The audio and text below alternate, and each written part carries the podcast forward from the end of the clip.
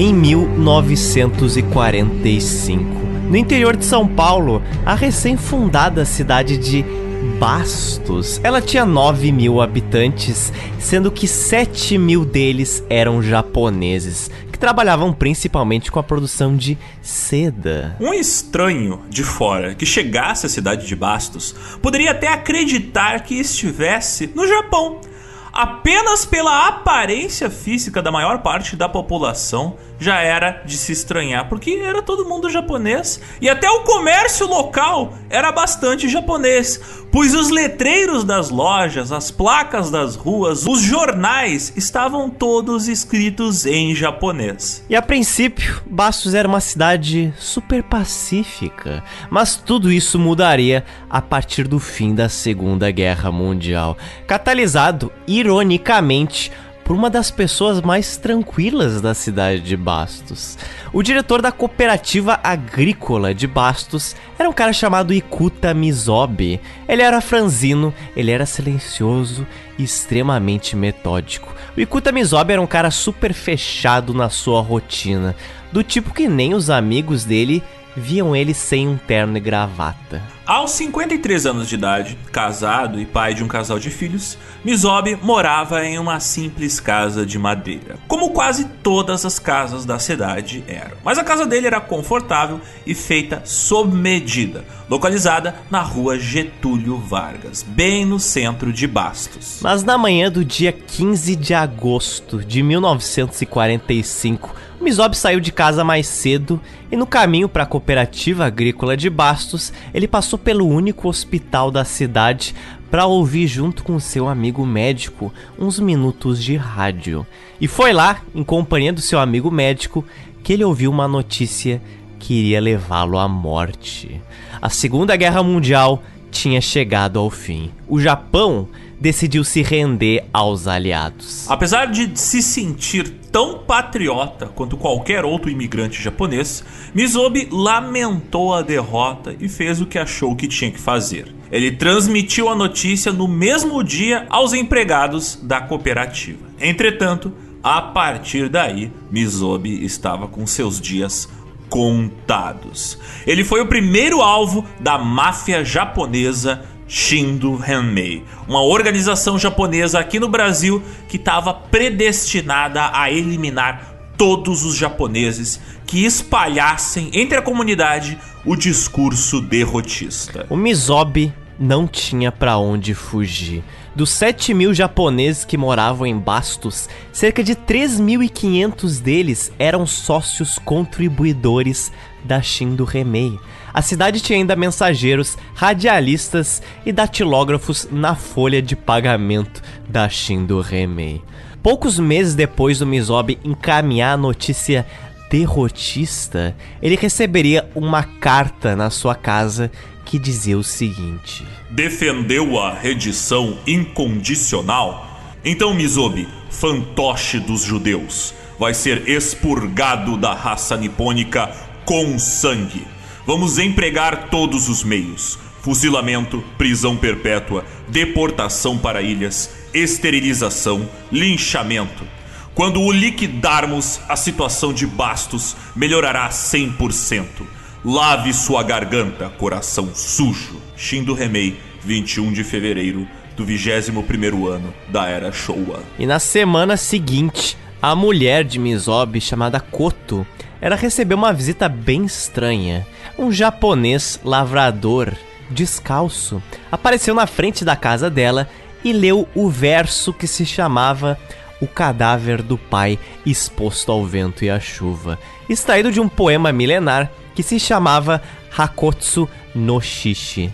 E como o nome fúnebre indica, esse poema fala de um suposto pai japonês que morreria em um dia de chuva.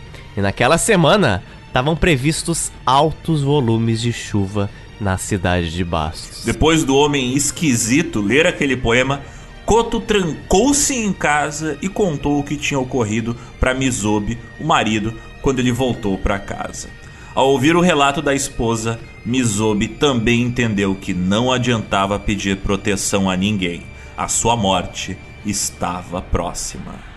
Ele tinha sido marcado como alvo da Shindo Remei, uma organização fundada por imigrantes japoneses no Brasil que negava que o Japão tinha perdido a Segunda Guerra Mundial.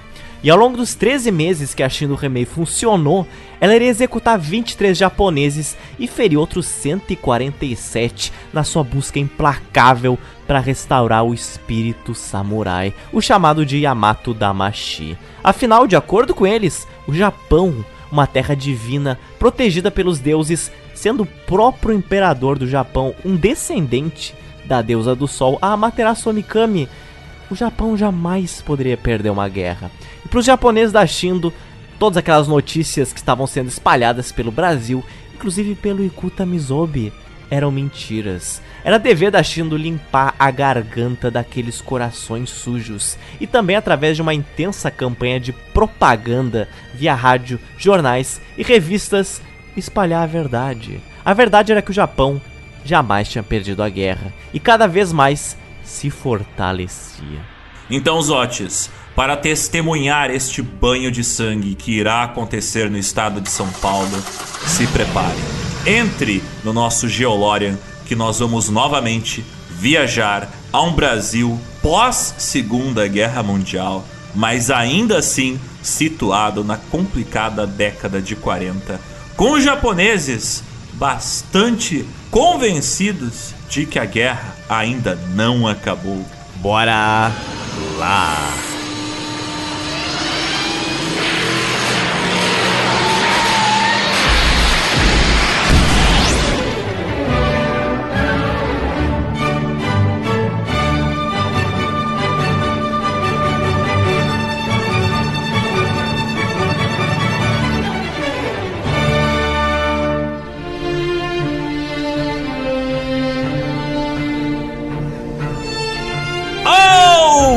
Ouvintes, bem-vindos a mais um episódio do GeoPizza, o podcast quinzenal de histórias políticas atuais e atemporais. Meu nome é Alexander Demosso e ao meu lado, lentamente afiando uma katana para cortar a garganta das fake news, está o belíssimo Rodrigo Zotes.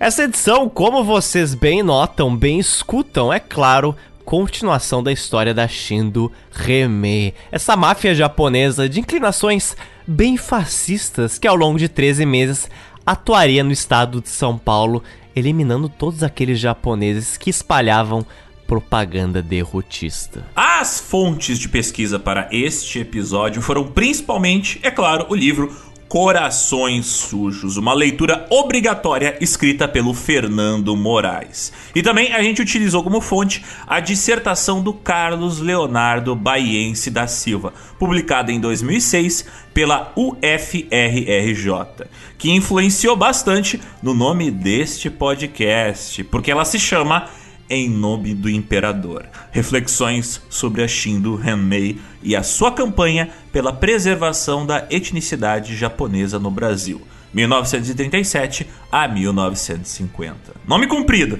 mas a dissertação muito boa. Estudar esse conteúdo aqui fascista nipônico, produzir esse roteiro, produzir esse episódio, divulgá-lo nas redes, escolher feedbacks, fazer acréscimos assim como fazer isso sucessivamente com todos os nossos outros 84 episódios até agora, olha, envolve um, um relativo grande esforço aqui do GeoPizza, não sei se alguns sabem.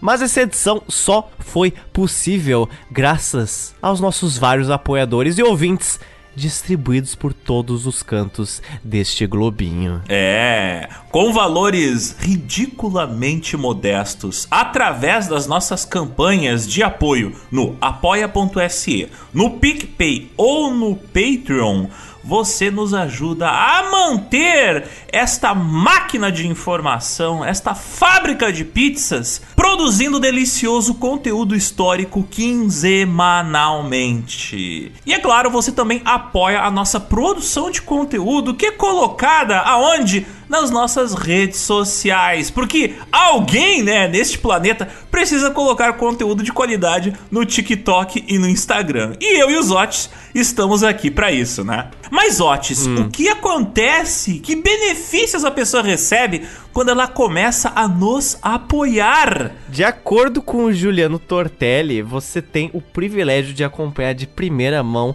todas as desgraças da vida de Rodrigo Zotes, que de acordo com ele é algo que vale cada centavo e ele se impressiona como cada semana há alguma situação apocalíptica na qual eu me envolvo que não é boa para mim, mas é um deleite para ele e para alguns outros. Tinha aquele programa de televisão chamado A Comédia da Vida Privada. Então, ele tem um documentário que se chama Rodrigo Zotes, tragédias diárias na cama, no trânsito ou com sua saúde.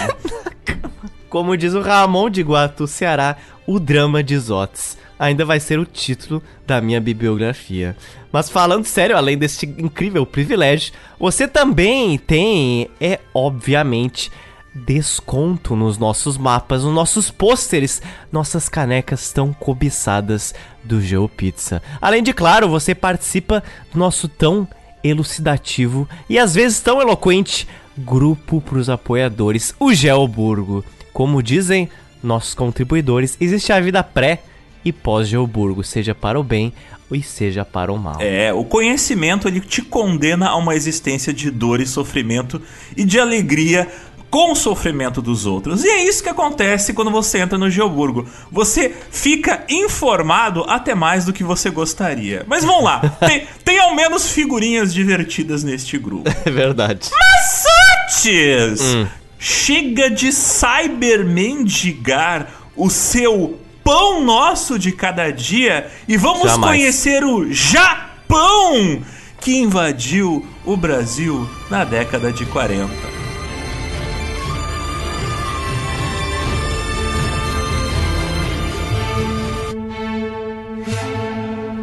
As ameaças a Ikuda Mizobi estavam longe de ser a única coisa que a Shindo Remei andava aprontando na cidade de Bastos.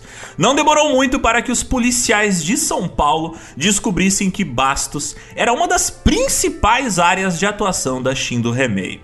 Além de ter uma filial por lá, a cidade estava repleta de quadrilhas de japoneses golpistas que Tendo o jeitinho brasileiro invadindo suas mentes, eles tentavam ganhar dinheiro à custa dos simpatizantes da Shindo Remei. Eles estavam tentando aplicar golpes nos japoneses que confiavam na Shindo Remei. Bastos é uma cidadezinha que fica muito próximo de outra cidade que apareceu no nosso podcast anterior. Fica a uns 25 quilômetros de Tupã. E, inevitavelmente, Tupã fica também muito próximo da cidade de Marília, outra grande cidade do interior de São Paulo. O que, que eu quero dizer com isso?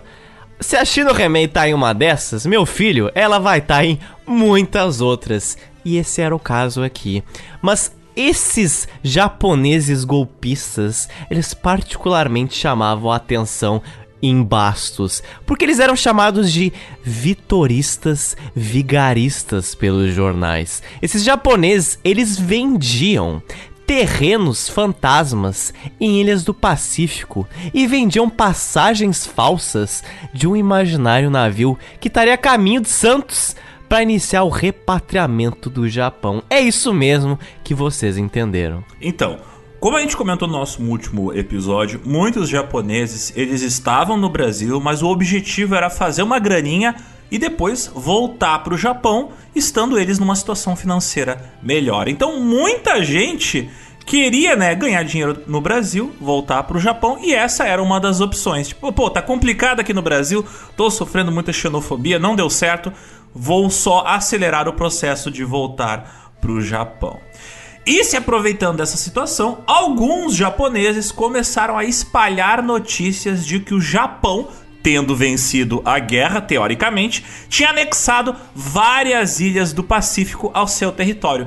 E assim, essa galera, esses vitoristas vigaristas, estavam vendendo passagens de um suposto navio que sairia de Santos e de Guarujá para ir para a ilha de Sumatra ou para Bornéu.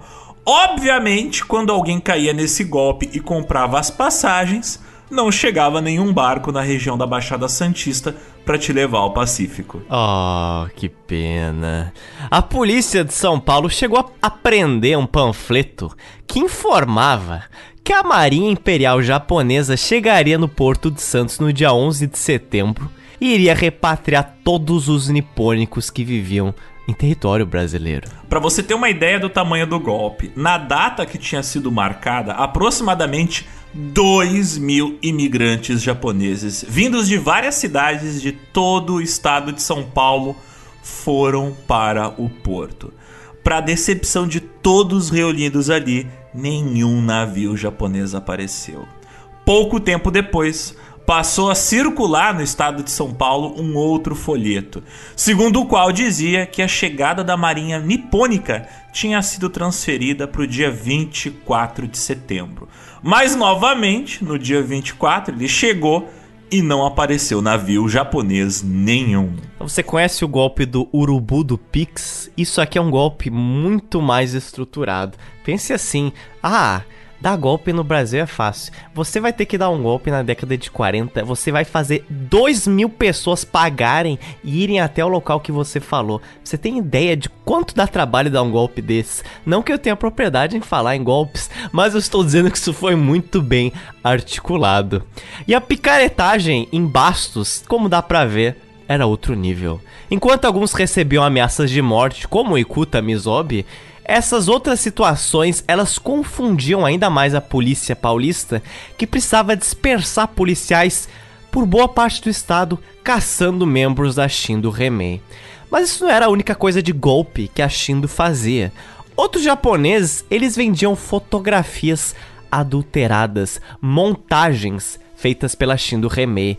Eram fotos e montagens mais descabidas que você consegue imaginar, normalmente representando soldados japoneses com katanas rendendo soldados britânicos, franceses e estadunidenses que estavam ajoelhados na frente deles. Mas se você tivesse um olhar atento, você conseguia ver que aqueles soldados japoneses ali, eles não não estavam bem naquela foto, ou aquelas katanas estavam meio que desenhadas. Aquelas pessoas ajoelhadas não faziam parte da foto. Então, tendo uma boa olhada, você conseguia perceber que, opa, tem alguma coisa errada aqui. Às vezes as montagens eram mais cachorras ainda. Por exemplo, houve uma montagem que circulou ali pela comunidade nipônica aqui no Brasil, que era a capa da revista Time, com uma notícia sobre a derrota do Japão e dos japoneses militares se entregando ao MacArthur.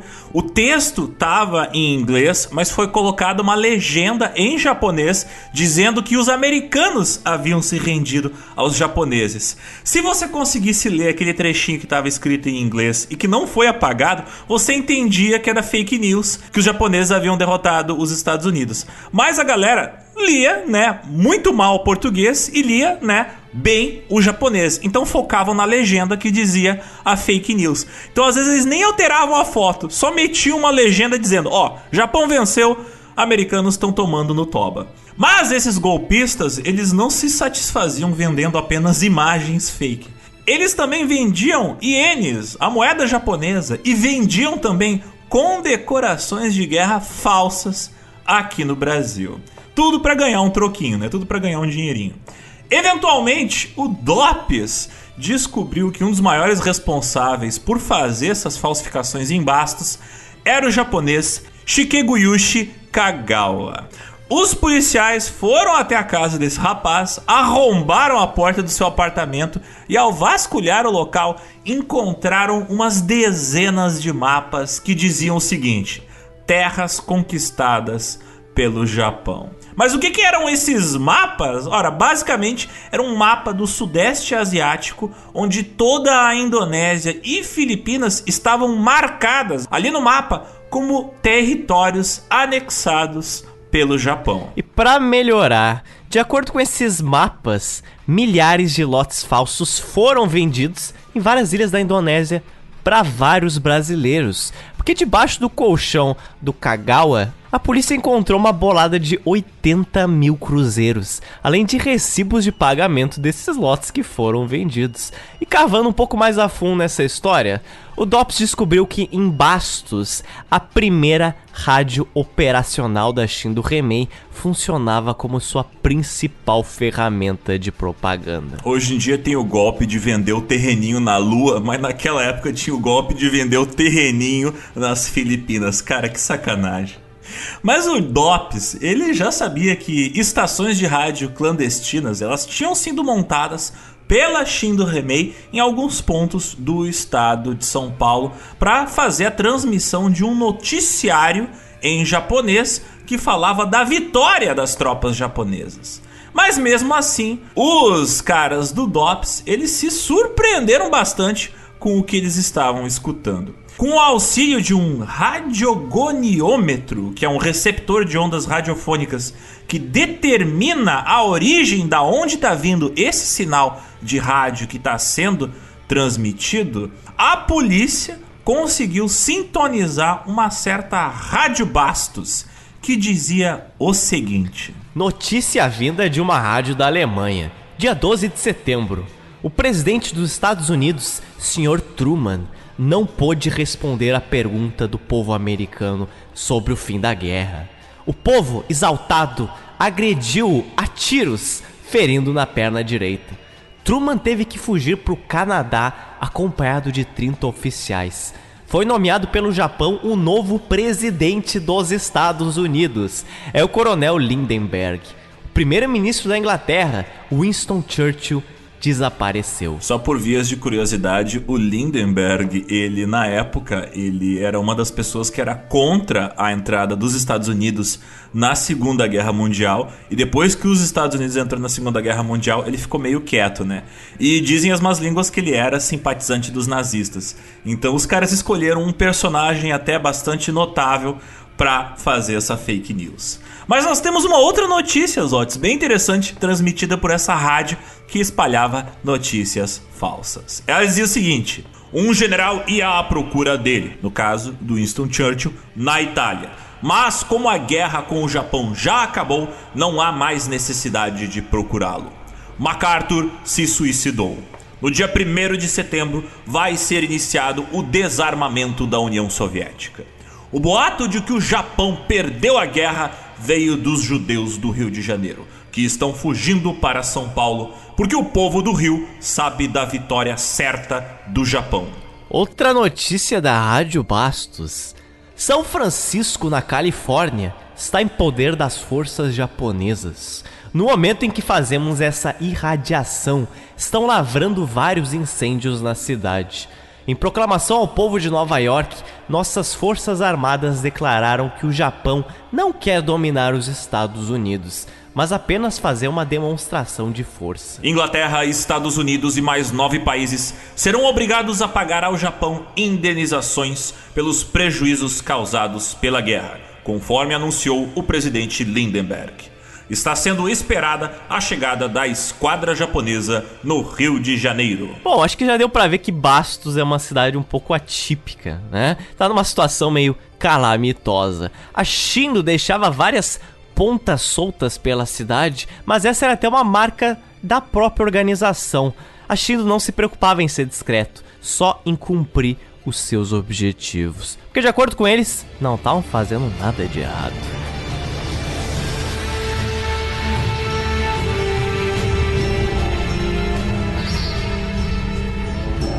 Enquanto tudo isso ocorria, a pessoa com quem a gente abriu este podcast, o Mizobi, ele permanecia com medo. Então, enquanto o Dops escutava a Rádio Bastos, o Mizobi continuava tremendo em casa. Quem estava planejando o atentado à vida contra o Mizobi era quem era o representante da Shindo Remei em Bastos, um cara chamado de Tadao Shiraishi.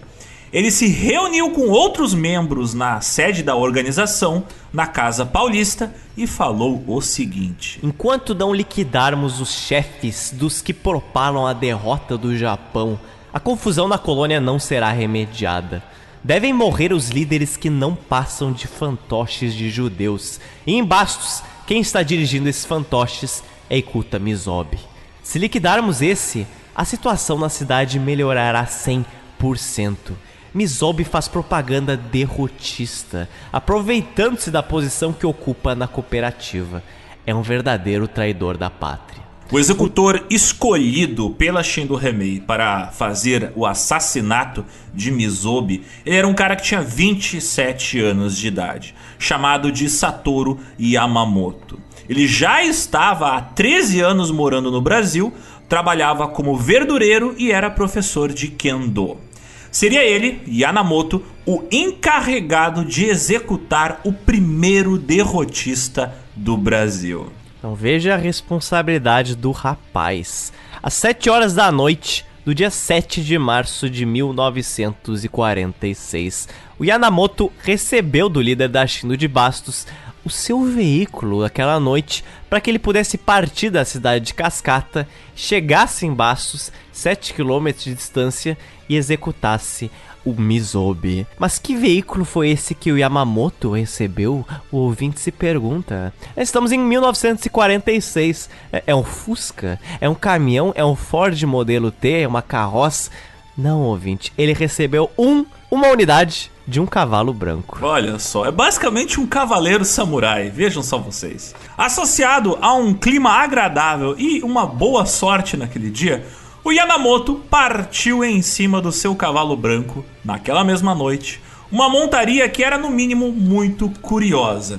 Apesar de andar a cavalo no interior do Brasil ser algo bastante comum nessa época, né? Nem todo mundo tinha carro, né? Era uma coisa cara e cavalo, né? É um carro que se abastece sozinho, come pasto, é muito mais prático. Andar de noite com um cavalo branco, andar 7 quilômetros em total escuridão num cavalo branco no meio do mato, deveria ser uma visão meio chamativa. Chamativo era o que os executores da Shinto faziam de melhor, não é mesmo? Ao chegar no centro de Bastos, o Yamamoto ele prendeu seu cavalo, foi até a casa de Mizobi e se escondeu nos arbustos da casa, perto da porta de entrada. Ele percebeu uma movimentação dentro da casa e percebeu que eram os colegas do Mizobi que tinham vindo jantar com ele aquela noite.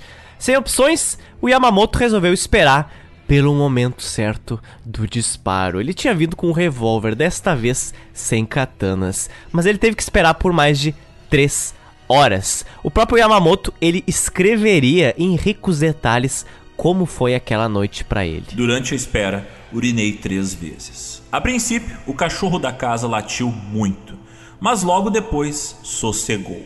Quando ia me levantar, em dado momento, pois me achava agachado, ouvi a voz de alguém. Era da visita que se despedia, e senti-me satisfeito. Depois que o visitante saiu, fecharam-se todas as janelas e apagou-se a luz da entrada da cozinha. Tive aí um momento de hesitação. Ou desistir ou atirar através da janela do dormitório, que era de vidro. Nisso, avistei um vulto que saía pela porta da cozinha.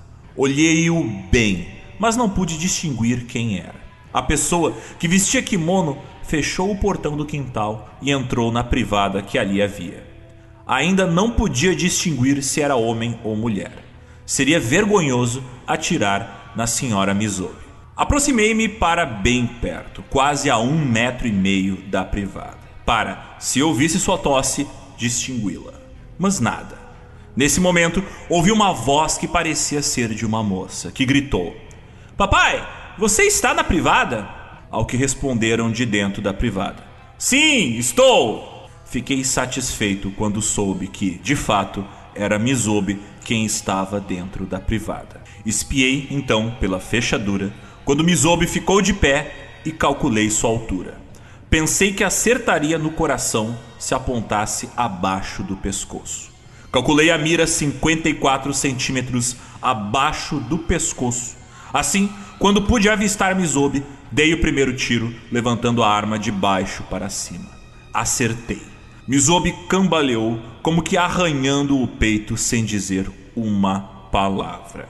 E só para vias de curiosidade, ouvintes. Ué, mas o cara tava fora de casa e num banheiro? Naquela época, em cidades do interior, era mais comum você encontrar banheiros fora da casa, porque o banheiro era um buraco no chão enorme e em cima era construída uma latrina que tinha um buraco. E aí você fazia suas necessidades sentando numa caixa de madeira que tinha um buraco e tudo caía dentro do buraco. Então era uma latrina, não era, não existia saneamento básico em alguns lugares, então era a solução para se ter um banheiro. Como era uma coisa meio nojenta, né? Esse banheiro ficava fora da casa. Então se de madrugada você precisava ir no banheiro, você tinha que literalmente levantar da sua cama, sair de casa e entrar numa casinha pequena de madeira. E aparentemente levaram um tiro de um integrante da Shindo Remei. No momento que a filha do Mizobi e a mulher dele foram correndo ver o que tinha acontecido, o Yamamoto aproveitou para fugir. Ele pegou seu cavalo branco e partiu de volta para cascata. Naquela noite 7 de março de 1946, tombara a primeira vítima da Shindo Remei. Uma morte de merda, né? Literalmente, que droga. Que droga, velho. Não, pensa numa situação horrível para morrer. Você tá lá no seu momento mais vulnerável, que é fazendo um, um, cocô, e de repente um desgraçado vem e te mata. Cara, isso é tão, tão. Isso é tão injusto em tantos níveis. Na manhã seguinte, antes mesmo dos colegas de Mizobi chegarem pro seu velório, os delegados de Bastos já tinham prendido mais de 20 japoneses. Doze deles com suspeitas de pertencer a Shindo Remei. Quando tá envolvido a xenofobia, a polícia trabalha rápido, né? Muitíssimo. Mas também nós temos que levar em conta o fator humano da família dessas pessoas que foram assassinadas. Aiko Higuchi tinha 23 anos de idade quando seu pai, Ikuta Mizobi, o gerente da cooperativa de agricultores em Bastos, foi assassinado pela Shindo Remei. Hoje ela conta como foi esse crime da perspectiva dela. Papai tinha que falar com os cooperados. Ele era gerente da cooperativa. Tem que falar a verdade, não é? As pessoas vinham perguntar sobre a guerra e ele falava o que sabia, que o Japão tinha perdido. Meu pai recebeu carta com duas palavras: pessoa e coração, cortado com a faca. Minha mãe queimou a carta. Desde aquele dia eu não consegui mais dormir. Toda noite ia para a cama pensando. Então, basicamente, falar a verdade publicamente para os integrantes da cooperativa selou o destino de Ikuta Mizobi. Em 1946, a Aiko Higuchi, ela estava casada já, vivendo em uma cidade diferente, na cidade de Pompeia, e ela tinha um marido e o seu filho recém-nascido, o Katsuo Higuchi. No dia 7 de março, uma caminhonete vinda de fora da cidade chegou até a casa dela e entregou uma mensagem. Uma mensagem escrita pelo sogro da Aiko, falando que o pai da Aiko tinha machucado o pé e que era para ela visitar o pai dela. Porém, quando a Aiko chegou na casa dos seus pais, ela se deparou com o pai dela já dentro do caixão. Na versão contada hoje pela Aiko, foram na verdade dois homens que efetuaram os disparos que assassinaram o Ikuta Mizobi. Segundo ela, minha mãe ouviu os tiros e saiu, e viu dois homens fugindo no cavalo. Mamãe me falou depois disso que nunca tinha imaginado tanto sangue no corpo. Ela limpou do chão meio balde de sangue.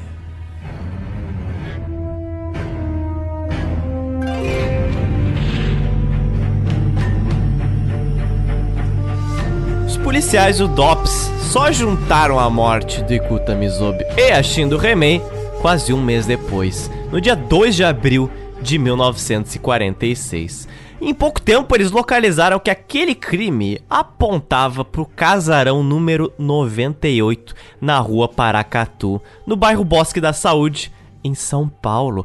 Essa era a famosa sede da Shindo Remei, na capital paulista, mesmo local onde tinha sido preso anos anteriormente o japonês Junji Kikawa, o japonês responsável por fundar a Shindo Remei, mas no caso ele foi preso por espalhar ideias subversivas. Kikawa era nada menos que o fundador da Shindo Remei, como nós comentamos no episódio anterior.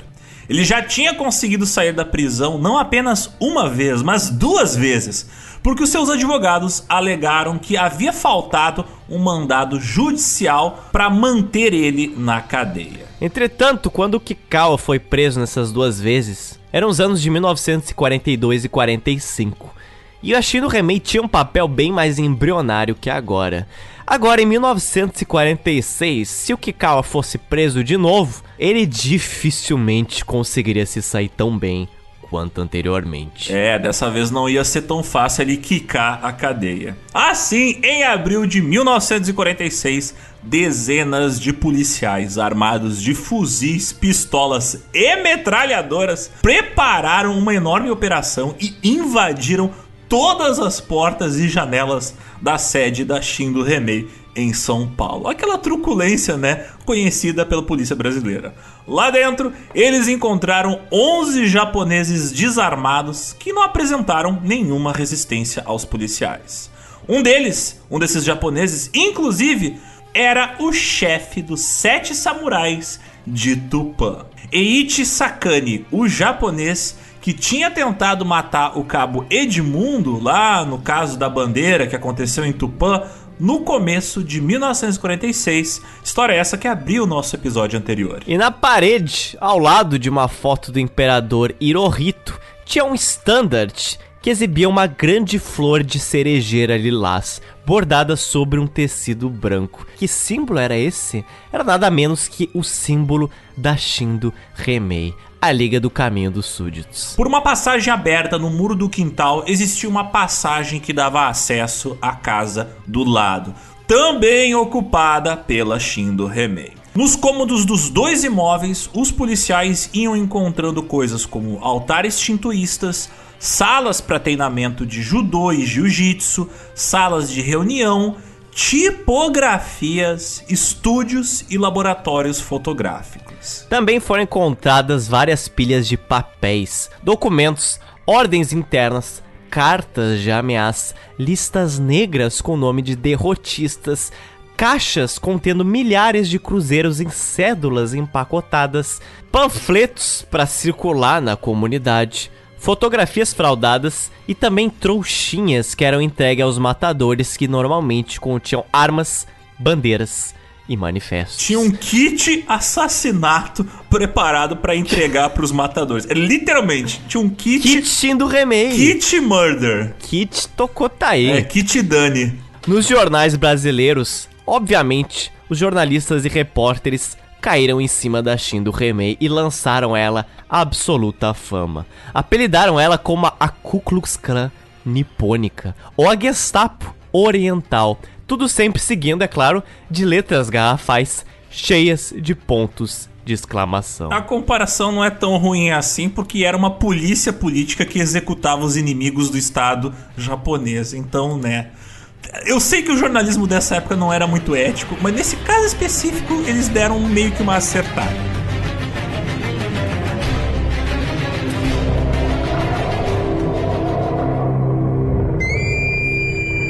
No fim de abril do ano de 1946, a polícia brasileira já havia prendido mais de 2 mil japoneses. O número de japoneses apreendidos nas delegacias de São Paulo só aumentava cada vez mais. Entretanto, os interrogatórios eles não tinham serventia nenhuma, porque revelavam um dos principais mandamentos da organização: jamais delatar um companheiro, fossem quais fossem as circunstâncias.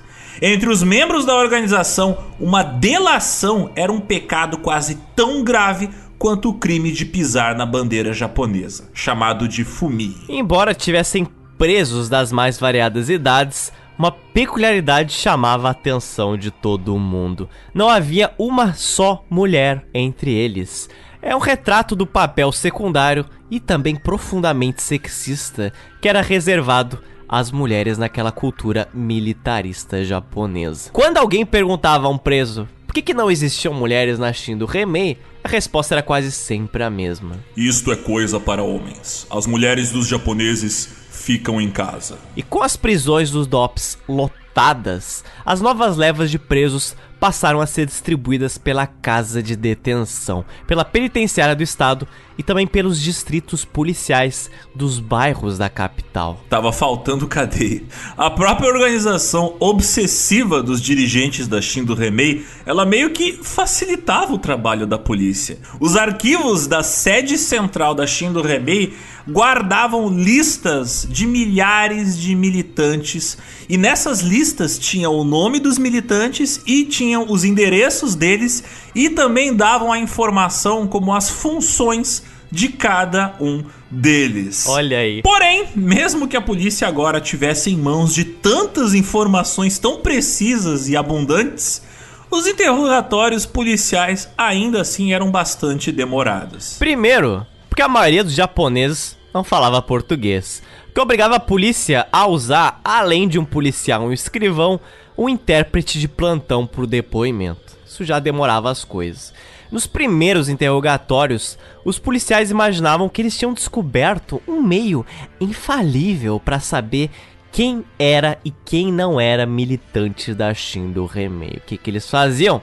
Ora, bastava eles perguntarem quem venceu a guerra pro japonês. Se o preso respondesse o Japão, ah, então não tinha dúvidas, ele era um terrorista da China. O problema é o seguinte, é que era raro alguém japonês responder outra coisa que não fosse que o Japão tinha vencido. Não interessava se era da Shin do Remei ou não. Quase todos os japoneses afirmavam que o Japão havia ganhado a guerra. Apenas um ou dois em cada 20 presos respondiam que a guerra tinha sido vencida pelos aliados. Visando contornar isso aí, os policiais do DOPS eles chegaram numa grande outra alternativa, que isso era praticar com os japoneses o fume. O que era o fume? Era uma prática que originava desde as épocas dos samurais no início do século 17. Para descobrir entre os japoneses quem tinha sido convertido na época ao cristianismo pelos jesuítas, as autoridades colocavam no chão uma imagem de Cristo e obrigavam o suspeito a pisar nela. Isso inclusive aparece naquele filme do Martin Scorsese mostrando a presença dos jesuítas no Japão, que eles interrogavam os cristãos japoneses e dizendo: "Ó, oh, pisa aí numa imagem da Virgem Maria se tu é japonês de verdade. Se tu for cristão, você não vai fazer uma coisa dessas". E obviamente, como os japoneses, né, da época tinham muito respeito pela simbologia ligada à questão da religião, eles acabavam não pisando na imagem da Virgem Maria e iam acabando sendo presos. Nesse caso aqui era o contrário. A polícia brasileira estava, né, pedindo para os japoneses pisarem na bandeira do Japão para testar se eles eram aqueles caras extremamente fiéis ao Japão ou se para eles não fazia diferença pisar num pedaço de pano. A questão é que para a maioria dos japoneses cometer esse crime de pisar na bandeira do Japão era um troço assim, ó, absurdo, humilhante, doloroso, um troço pior que torturas físicas, que também eram frequentemente aplicadas pela polícia, né? Não preciso explicar para vocês que se a polícia de hoje já bate nos suspeitos, imagina a polícia da década de 40. Mas a polícia ainda assim usava essa técnica de colocar ou uma imagem do imperador Hirohito ou a bandeira do Japão no chão e falar para os caras, ó, pisa aí em cima. E quem se recusasse a cometer essa heresia de pisar na imagem do imperador ou na bandeira do Japão, obviamente era castigado com surras de cacetete que acertavam a sola do pé para não deixar marca no corpo. Também os policiais faziam afogamentos simulados em baldes cheios de água ou os policiais também ameaçavam os presos de serem mandados para o presídio da ilha Anchieta, que era um presídio situado a menos de um quilômetro de distância do litoral no norte de São Paulo. Um presídio onde o isolamento era quase absoluto. Assim, o fume passou a ser aplicado em quase todos os japoneses que caía nas mãos do DOPS. Não só pelos carcereiros investigadores, mas até pelos delegados mas os exemplos do fume quase sempre acabavam de forma infeliz pros próprios policiais do DOPS, isso mesmo. Quer um exemplo, Zotis? Olha Quero. só, um preso sob suspeita de ajudar um dos executores da Shin do Remei era um japonês chamado Someia. E ele foi mandado para casa de detenção em São Paulo, onde passou vários dias sem que ninguém lhe dirigisse a palavra. Quando chegou a vez do Someia fazer a sua deposição, né? Quando chegou a vez dele falar com a polícia, o Someia soube que seria ouvido pelo próprio chefe de serviço secreto do DOPS, pelo chefão da polícia política brasileira. O delegado então jogou no chão o retrato do imperador Hirohito e ordenou oh. que o Someia pisasse em cima da imagem. O Someia ele se recusou sumariamente a cometer essa heresia e aí o policial fez outro teste. Mandou o preso limpar os seus sapatos com a bandeira do Japão. Diante do fato de que o Someia novamente se recusou a cometer esse crime contra a honra do Japão, o chefe do DOPS perguntou o seguinte: Você acha que o Japão ganhou ou perdeu a guerra? O Someia não caiu na armadilha, mas respondeu com muita indignação o seguinte: Essa pergunta revela que o senhor é um grande ignorante não é digno de ser um delegado de polícia. Imagina você falar isso pro chefe do DOPS. Ele fez isso. Em todo caso, esse atrevimento custou muito caro ao pobre Someia. Levado de volta à detenção, ele apanhou tanto com cacetetes na sola dos pés que nos quatro dias seguintes ele teve que se movimentar com auxílio de muletas. O cara não conseguia nem mesmo caminhar. Além do fume, os policiais brasileiros também acabaram inventando outras formas de irritar os japoneses. Isso era insultar os membros da família imperial, utilizando o haikus, que eram poemas líricos japoneses compostos de versos que não rimavam. Isso realmente é uma coisa horrível, versos que não rimam torturante. Por exemplo, esse aqui, que circulava pelas celas de detenção do DOPS, que falava: Hirohito foi derrotado na guerra, está passando fome, tomando canja de arroz. Tomando canja de arroz. Nem a Imperatriz Sadako, a esposa do Hirohito, estava salvo de um raico insultuoso, no qual ela aparecia como amante do general dos Estados Unidos, o general MacArthur. A Imperatriz arranjou um amante. O nome dele é Makasan Agora Macassan vai na frente e o imperador vai andando atrás. Cara, o humor brasileiro nunca deixa na mão, né? Ridiculamente ridículo. No DOPS, claramente, não faltava truculência e também criatividade para truculência, né?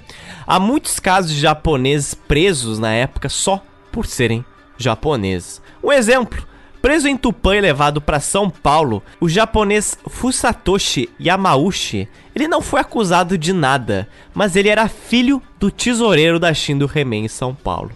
E o policial que interrogava ele numa sala do quarto andar do prédio do DOPS, no centro da cidade, perguntou para ele o seguinte: Se o imperador mandasse pular dessa janela, o que, que, você faria? O Yamauchi não pensou muito para responder. Pulo mesmo. E o investigador, ele desabafou em voz alta. Esse aí não tem jeito. Vai pra Ilha Anchieta. E lá ele foi mesmo, onde ele ficou preso até 1948 sem que contra ele pesasse nenhuma acusação. Tem também outros exemplos bastante descabíveis, como foi o caso do Tetsuo Okubo, um dos presos cujo nome foi encontrado pela polícia nos documentos da casa sede da Shindo Remei. O Tetsuo tinha doutorado pela Universidade dos Estados Unidos chamada Princeton. Vocês conhecem? É uma universidade bastante, né, conhecida. E vendo isso aí, os policiais do DOPS, eles imaginaram que sem querer eles tinham na verdade pego um possível alvo da Shin do Remei e não um executor, não um colaborador da Shin do Remei.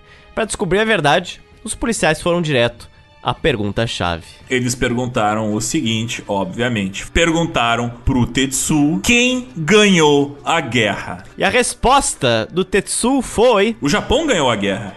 Se provarem o contrário, não hesitarei em suicidar-me, em obediência aos princípios de respeito ao imperador do Japão. O próprio Tetsuyo confessou depois que ele tinha abandonado seus estudos para se entregar em tempo integral a causa do Japão. Ele passou a realizar, por orientação da própria Shindo Remei, conferências pelo interior do estado. Tinha também outros casos, como o do japonês Ogura, que ele foi interrogado pelo DOPS, acusado de pertencer a Shindo Remei.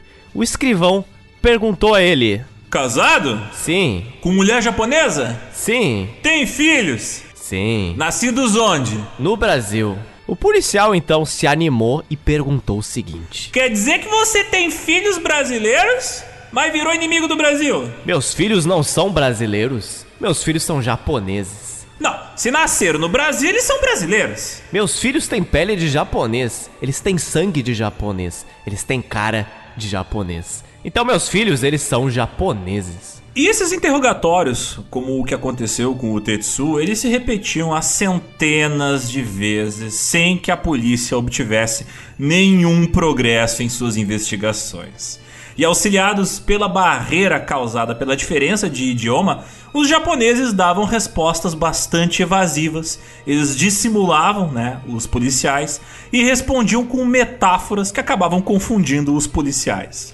Uma semana após as primeiras batidas feitas pela polícia, as autoridades perceberam que não adiantava nada manter mais de duas mil pessoas presas pelo simples fato de serem japonesas. Porque, né, não estava andando para frente esses interrogatórios. E após vários interrogatórios sumários, mais de mil suspeitos foram colocados em liberdade.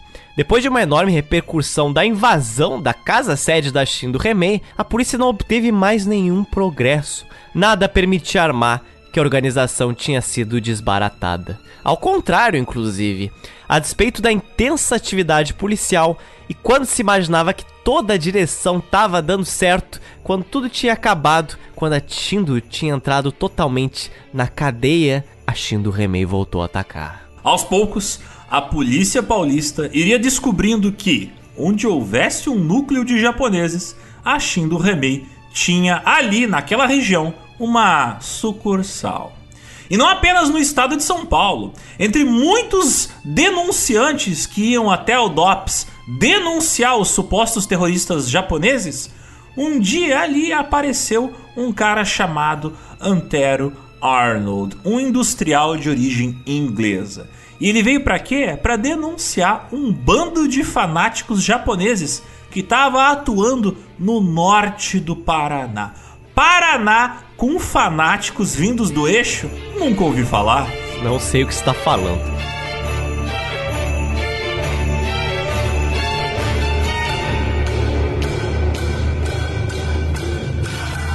Mesmo com essa grande apreensão à sede da Shin do Remei, o aliciamento dos executores da organização era feito de uma forma bem mais descentralizada que muitos policiais imaginavam. Os executores a mando da Shindo Remei eram chamados de Tokotai, traduzindo para o português, os Batalhões do Vento Divino. Eles eram compostos de homens dispostos a dar a sua vida pela honra do Japão e pela honra da família imperial.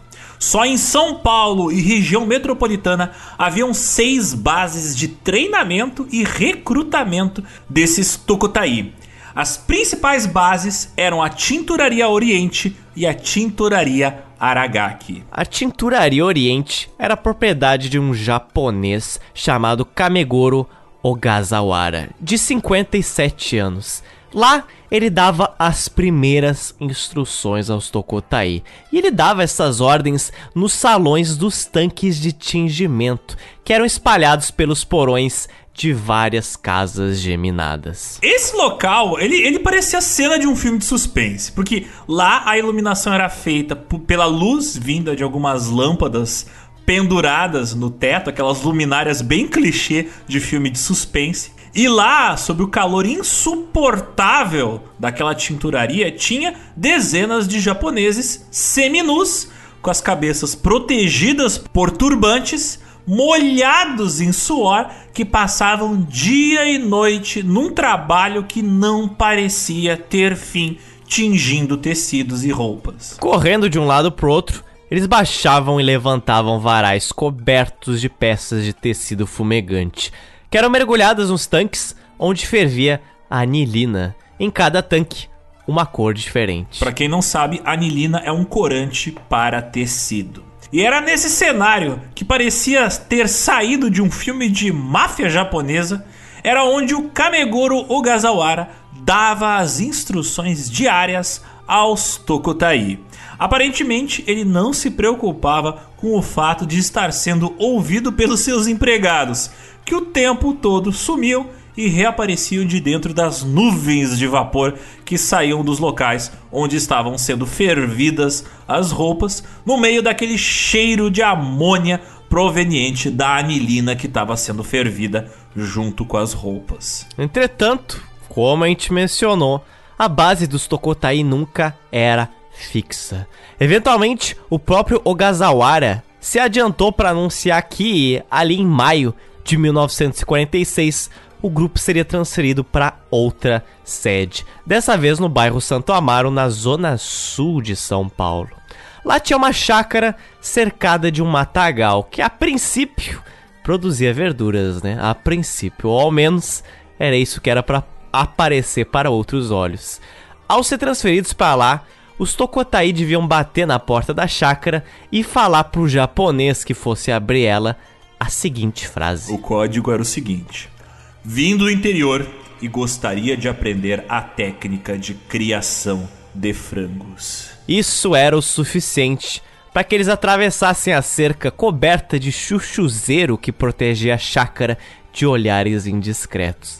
Lá na chácara, no interior dela, eles eram treinados por outro japonês chamado de Kenjo Sawai, de 51 anos. Lá, os Tokotai recebiam as mesmas ordens de sempre. Todos eles deveriam utilizar amarrado debaixo da roupa uma bandeira do Japão. Mas o mais importante ainda agora era algo que eles começaram a fazer depois do assassinato do Mizobi.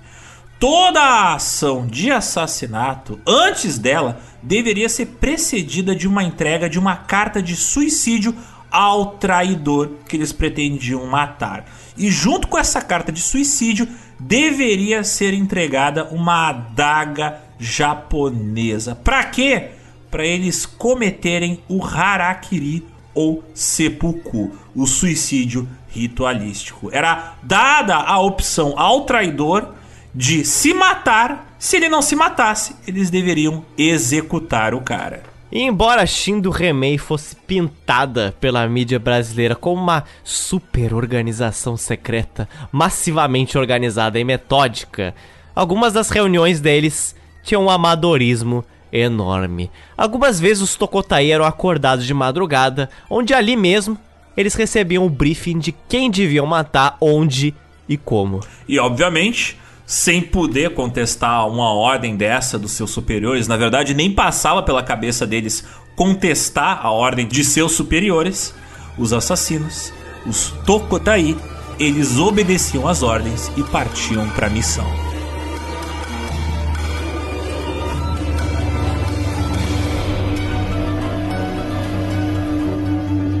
E agora, com o fechamento da Casa Paulista lá em São Paulo, a sede da Chino Remei passou a ser na cidade de Tupã, numa grande loja de ferragens e de secos e molhados que ficava ali na Avenida dos Tamoios. Mas o curioso é que essa casa se chamava de Casa Marília. Então é a Casa Marília funcionava em Tupã. Confuso, mas tudo bem, essa era a nova sede da Shindo. No mês seguinte, em junho de 1946, seria a vez dos Tukotai de São Paulo desfecharem um novo ataque. Dessa vez, o alvo era uma figura importantíssima. Acredite ou não, o alvo era um grande amigo do coronel Kikawa, o criador da Shindo Remei. Quem era esse alvo? Era o ex-coronel Jinsaku Wakiyama. Inclusive, naquele próprio dia do incidente que aconteceu no hotel de Marília, o coronel Wakiyama estava presente. Por razões não muito claras, com o tempo, o ex-coronel ele se desapaixonou pelo culto à pátria e ao imperador do Japão. No fim da guerra, momento em que a comunidade nipônica ficou dividida entre os vitoristas e os derrotistas, o cofundador da Shindo, o Akiyama, ele saiu em defesa, você veja só, dos derrotistas. Isso mesmo, cofundador da Shindo Remei virou um derrotista. Oh, vira casaca! Você traiu o movimento, cara. O próprio Kikawa, ele coordenaria a ação de execução do seu ex-amigo. Que amigão! Ele despachou quatro Tokutais para a capital São Paulo, onde em plena Avenida Liberdade iriam visitar o Akiyama. Junto com eles, os Tokotai levavam o seu kit de sempre, o kit assassinato, que continha a bandeira do exército do Japão amarrada debaixo do corpo, uma carta do, entre aspas, Conselho do Suicídio e uma adaga para caso o coronel aceitasse cometer o harakiri, o suicídio ritual. Por volta das sete e meia da noite, os quatro Tokotai foram lá e bateram na porta da residência do ex-coronel. Todos os quatro, eles já estavam familiarizados com o próprio coronel e a família dele. Então, eles estavam indo na casa de uma pessoa que eles já ocasionalmente visitaram muitas vezes. Então, imagina só, você vai ter que executar o seu amigo que você sempre visitou na frente da família dele, na frente dos seus filhos. É isso mesmo. E aos quatro Tokotai serem recebidos pela mulher do Akiwama ali que abriu a porta, o Tokotai que liderava o grupo, chamado de Shinpei Kitamura, ele falou para ela que eles precisavam tratar de um assunto muito importante com o coronel. Ela foi lá, chamou o seu marido, que chegou junto com a presença do filho pequeno do casal. Sem mais nem menos, sem dizer nem mesmo um oi, tudo bem? O líder dos Tokotai, o Shinpei Kitamura, chegou pro coronel e falou o seguinte: O senhor vai lavar com a vida o crime de ter traído a pátria. Um silêncio estranho se seguiu naquele ambiente, sem que nenhum dos três, o Akiyama, a mulher e o filho, se assustasse com a ameaça. Os Tokotai olharam entre si e um deles esticou o braço e entregou o conselho para suicídio para o Akiyama. O coronel Akiyama olhou para aquilo ali, pegou as três folhas escritas em japonês e começou a ler. Enquanto ele andava ali vagarosamente de um lado para o outro na sala, lendo o documento, a sua família e os quatro Tokotai ficaram ali em silêncio em um clima extremamente agradável, como vocês devem imaginar. A carta dizia o seguinte: Conselho para o suicídio. Ao ilustríssimo senhor Coronel Wakiyama, o nosso grande império do Japão, que possui uma gloriosa história de 3 mil anos, é um país divino, governado por um soberano sem igual no mundo. Em 15 de agosto do vigésimo ano da era Showa, os violentos e perversos inimigos, não resistindo à nossa justa causa, capitularam incondicionalmente e pediram a paz. No entanto, a rádio e os jornais deste país anunciaram a falsa propaganda segundo a qual o nosso país havia capitulado incondicionalmente. Entre os 300 mil japoneses residentes no Brasil, nasceram duas facções a das pessoas que acreditam na eternidade da estrutura nacional do império, e a facção dos que, concordando com a falsa propaganda inimiga, declararam ter sido a nossa pátria derrotada. O fato de ter assinado um documento de falsa propaganda da derrota da nossa pátria, publicado pelo inimigo, constitui um ato que conspurca o brio e a dignidade do bravo e leal exército imperial.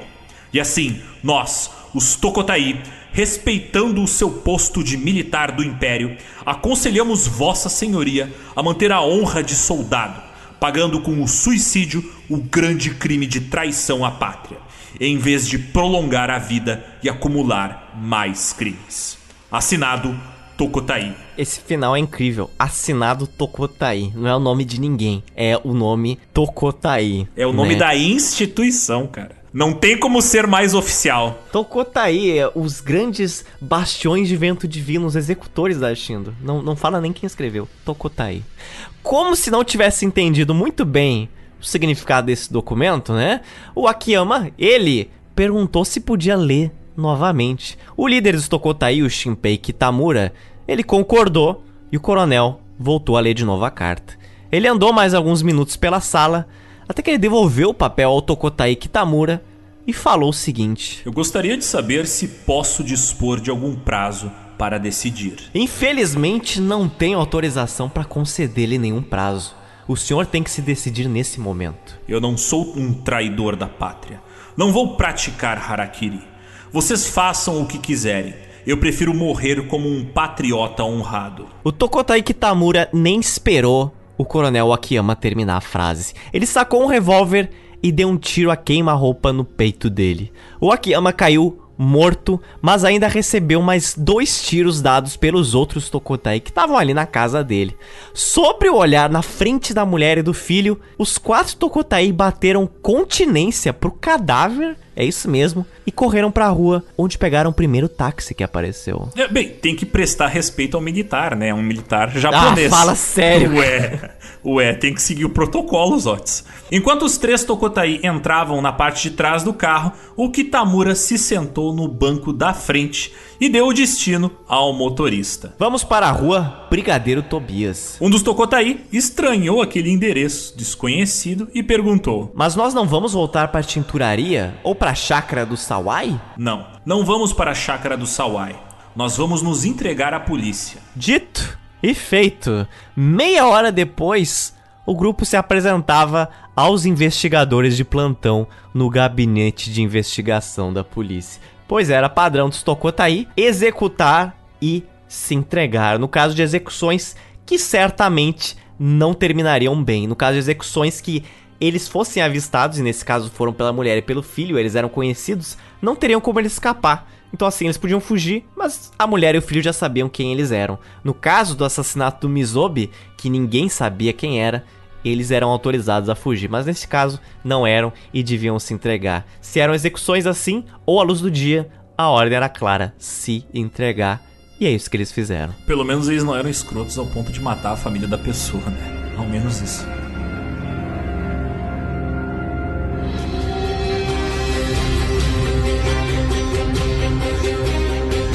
Nas semanas seguintes, em junho de 1946, o interior paulista pegou fogo. Mais vítimas da Shin do Remei começaram a tombar em várias cidades diferentes. Por exemplo, em Marília, três, entre aspas, derrotistas foram feridos a tiros por Tokotais. Em Presidente Prudente, depois de receber cartas de ameaça, o japonês Eikichi Tsuki foi vítima de uma emboscada armada por um grupo de Tokotai mas ele teve a sorte de escapar com vida. Em Bastos, os Tokotai foram além. Eles fabricaram bombas de mostarda que feriram seis pessoas sem que a polícia conseguisse pegar o autor. Mais tarde, se saberia que o responsável foi o mesmo assassino que tinha matado o Ikuta Mizobi, o Satoru Yamamoto. Mais caótico ainda foi o dia 16 de junho, dia esse em que um garoto foi ferido na cidade de Cafesópolis e no mesmo dia o gerente do Banco da América do Sul, que ficava em Bastos, o Hiroshi Yamanaka, ele foi parar no hospital depois de ser ferido por disparos feitos por japoneses desconhecidos. Quem seriam esses japoneses desconhecidos, hein, Zotes? Hum, quem será? No mesmo dia, na cidade de Coroados, o japonês Tominaga e Shingeo Toyoda, eles foram mortos em uma combinação de tiroteio e luta de judô entre dois Tokotai. Sim, isso mesmo. Foi um tiroteio que terminou em porrada de luta de judô. Essa foi a execução extremamente limpa, né? A situação foi tão caótica que nessa execução, a Shindo Remei teve que matar um amigo de um japonês derrotista que não estava nos planos. E vocês conseguem ver que se a Shindo envolve inocentes no meio, que algo deu muito errado. No espaço de 24 horas, a Shindo Remei tinha feito feito quatro mortos, vários feridos e, obviamente, espalhado o terror pelo interior de São Paulo. E por maiores que fossem os esforços da polícia, os crimes da Shindo Remei não pararam por aí. Um jogo de perseguição se acelerava entre os Tokotai e o DOPS. Mal os policiais chegavam a uma cidade para acudir ao chamado de uma vítima, e o alarme de outro crime já disparava vindo de outro lugar. E nas semanas seguintes, as ameaças se multiplicavam. Em Santópolis, que era um bairro da cidade de Coroados, um agricultor ele pediu autorização ao delegado para ele poder andar armado, porque a sua casa amanheceu um dia pichada com inscrições em japonês que dizia: Shiragura traidor, chefe da filial de propaganda judaica de Santópolis. Vem aí o castigo divino deixe o pescoço lavado. Não era raro passar por bairros japoneses na beira de estradas com inscrições nacionalistas em japonês que diziam algo como o seguinte: Viva a elevação do espírito nipônico! Viva o Japão! Grande vitória militar! Então você veja, esses eram casas de alvos da Shindo Remake. Que agradável passar por uma dessas. Nos próximos dias, na cidade getulina, o agricultor Tokuzo Iwata e o japonês Horin Chitose, que era diretor da cooperativa agrícola da cidade, que era o mesmo cara que o Ikuta Mizobi tinha em Bastos, né? Eles foram mortos a tiros por um bando de nove Tokotais. Na cidade de Lucélia, japoneses não identificados tinham balhado o japonês Toshimi Asano. O jornal O Dia, de São Paulo, intitulou aquela semana como, entre aspas, carnificina no interior de São Paulo. O caos da Shin do Remei ele repercutiu não só em jornais de outros estados do Brasil, como jornais de Minas Gerais e Rio de Janeiro, mas também apareceu em notícias de jornais do exterior. Por exemplo, a revista Time dizia o seguinte: Um ano após o dia da vitória sobre o Japão, japoneses radicados no Brasil ainda têm certeza de que o Japão não perdeu a guerra. Foram assim convencidos por alguns compatriotas embusteiros que tinham uma razão para isso. Estes embusteiros formavam um grupo que vendia terrenos conquistados pelo Japão em Java e nas Filipinas para os seus ingênuos compatriotas. Porém, a seguir, a revista Time fazia uma revelação bombástica. A Shino Remen não era a única associação a defender aquele espírito nipônico no Brasil. Muitas outras associações pregavam o Yamato Dashi. Uma delas era uma organização chamada Zaihaku Zaigo Kunjikai, que significa Associação dos Ex-Militares Japoneses no Brasil, cujo presidente era o ex-capitão do Exército Imperial Japonês, Kiyo Yamauchi, sexagenário, morador da rua Bertioga número 20, em São Paulo, capital. Então a Shindo Remei não estava sozinha nessa não. O Yamauchi tinha sido inclusive um dos fundadores, adivinha do que, da Shindo Remei. Ah, não. Contudo, divergências entre os membros da Shindo Remei fizeram com que o Yamauchi reorganizasse às escondidas a sua antiga associação. Ora, ora, ora, dissidências, dissidências. De acordo com o um relatório do DOPS, feito em março de 1946, a sociedade feita pelo Yamauchi, Azaihaku Zaigo Gunjikai, reunia capitães, sargentos, cabos e soldados do exército e da marinha japonesa, bem como civis ultranacionalistas. O material informava também que a Zaihaku Zaigo Kunjikai tinha sucursais espalhadas por regiões próximas a São Paulo capital e possivelmente no interior. E por mais perigosa que estivesse aparentando ser, a quantidade de policiais disponíveis no DOPS era bem menor do que a quantidade de japoneses dispostos a cometer crimes. O número de bandidos é sempre maior. Do que de polícia, né? É complicado esse país.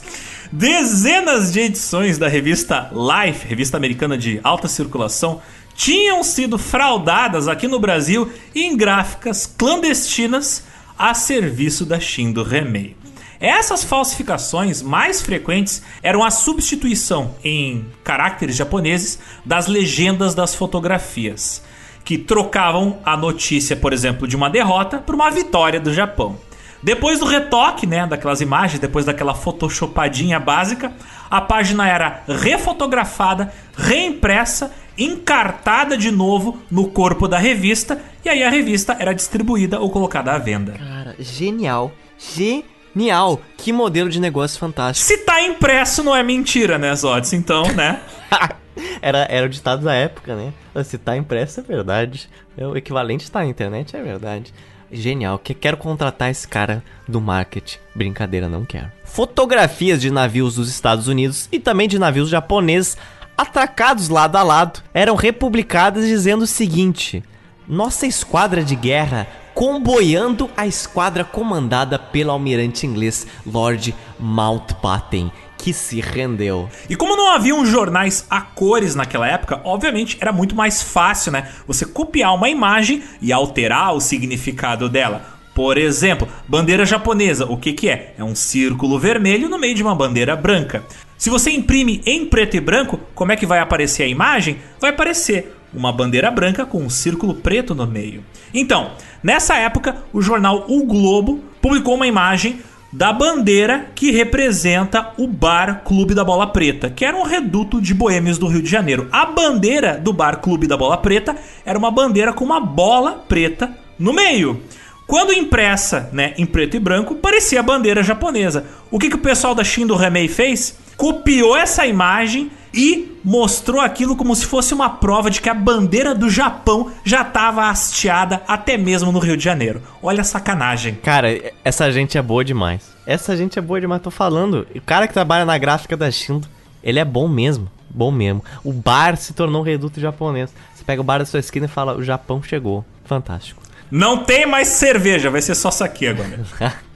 a polícia também descobriu que a Shino Remei tinha uma revista teórica que saía a cada dois meses, que se chamava Hiraki, que traduzindo do japonês significa fulgor, belo nome, e conhecida na colônia como o Guia dos Compatriotas. Impressa em formato de livro sem ilustrações, a revista Hiraki trazia em todas as edições um encarte com minúsculas notícias de última hora que eram recebidas de várias partes do mundo. E essas notícias eram fantásticas, preste atenção. Por exemplo, o Canal do Panamá está ocupado por forças da Marinha Imperial Japonesa. A esquadra aliada que se rendeu é composta de aproximadamente 600 navios e está sendo escoltada para a Baía de Sagami, conforme notícia da rádio de Tóquio. O dinheiro empregado pelos Estados Unidos no mundo será confiscado pelo Japão.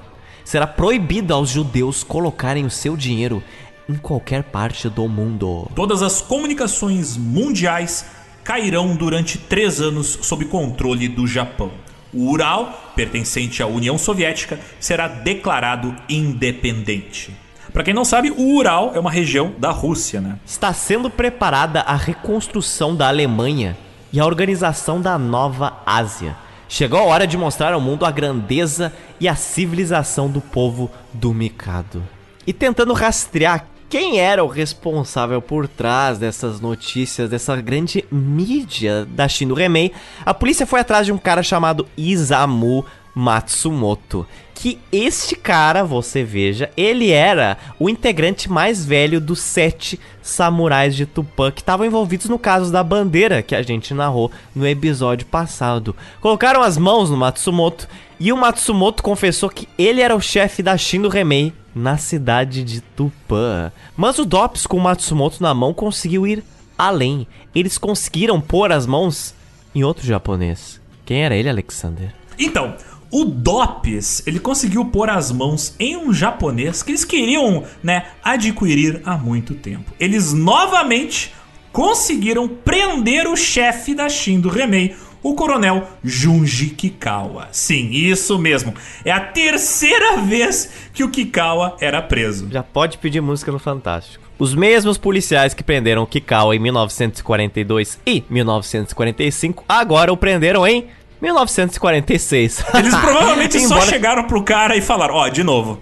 De e novo. Aí, beleza? Não preciso, não preciso nem te explicar beleza? o que, que, é, ó. De novo, só vai entrando no camburão. Só vem aqui. Embora tenha passado só um ano entre a penúltima e a última prisão do Kikawa, o coronel dava a impressão que ele já tinha envelhecido muitos anos naquele curto espaço de um ano. Uma noite, os intérpretes do DOPS foram chamados para acompanhar mais um interrogatório do chefe da Shindo Remei. Os dois caras se depararam com uma pessoa hemiplégica, ou seja, que tá com uma paralisia neurológica que afeta um dos lados do corpo. Um cara que tava mais idoso do que a sua idade deveria, né, mostrar, que tava falando intermitentemente, sempre apoiado em seu bastão. Quando perguntaram para ele que solução ele via para a guerra entre os japoneses, o Kikawa indicou o seguinte: O melhor seria prender todo mundo os derrotistas que propalam a derrota do Japão e nós, os militantes das sociedades patrióticas. A polícia não teria tanto trabalho e os derrotistas salvariam a sua pele. Os policiais explicaram que, se a polícia adotasse essa proposta dada por ele, não haveria cadeia suficiente em São Paulo para encarcerar tanta gente. Kikawa comentou então que, se fosse preciso, a Shindo Remei doaria recursos à polícia e construiria ela própria, com seu dinheiro, tantas prisões quanto fossem necessárias. Tá aí, ó, iniciativa privada. Que cara generoso. Que cara incrível. Esse aí é, é terceira via. Ah, moleque. Embora achasse aquilo ali, né, conversa de louco, os intérpretes do viram que os interrogatórios com o velho Kikawa não gerariam quase mais nada de interessante, porque o ex-militar não revelou nada que a polícia já não soubesse. A Shindo não dependia mais do Kikawa e começava a se tornar cada vez mais descentralizada. Isso por um lado é um problema, porque cada vez mais o DOPS tinha que se diluir entre muitas cidades para encontrar os representantes, os líderes da Shindo daquelas cidades.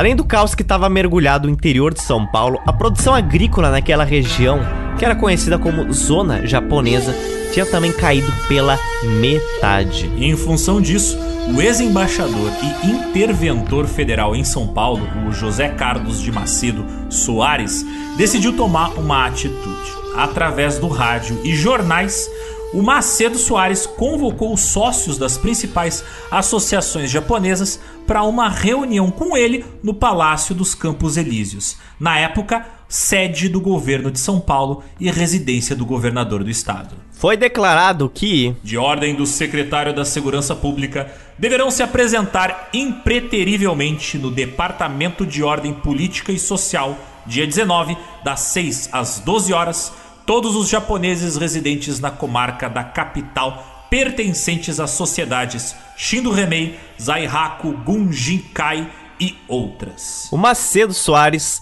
marcou reunião para uma e meia da tarde. E a fim de reforçar ainda mais aos olhos dos japoneses o caráter solene daquele ato, ele convidou para a cerimônia, além de todo o seu secretariado, o cardeal arcebispo de São Paulo, o embaixador da Suécia, que era o país que ainda respondia pelos interesses japoneses no Brasil dado a guerra, os comandantes da segunda região militar e também da quarta zona aérea militar, além de, claro, dois intérpretes. Na chegada aos Campos Elíseos, os convidados puderam ver numerosos grupos de japoneses nas imediações do palácio, muitos deles no local desde as 6 horas da manhã. Cara, que, que situação interessante, né? Vou convidar a Shin do Remei e eles vêm em grande número para conhecer representantes do governo. Cara, isso é um convite a, a, dar um problema, a uma treta federal. O que pode dar errado, né? O que pode dar errado? E eu pergunto, Alexandre, já ouviu falar no Palácio dos Campos Elíseos? Já. Já ouviu falar nele?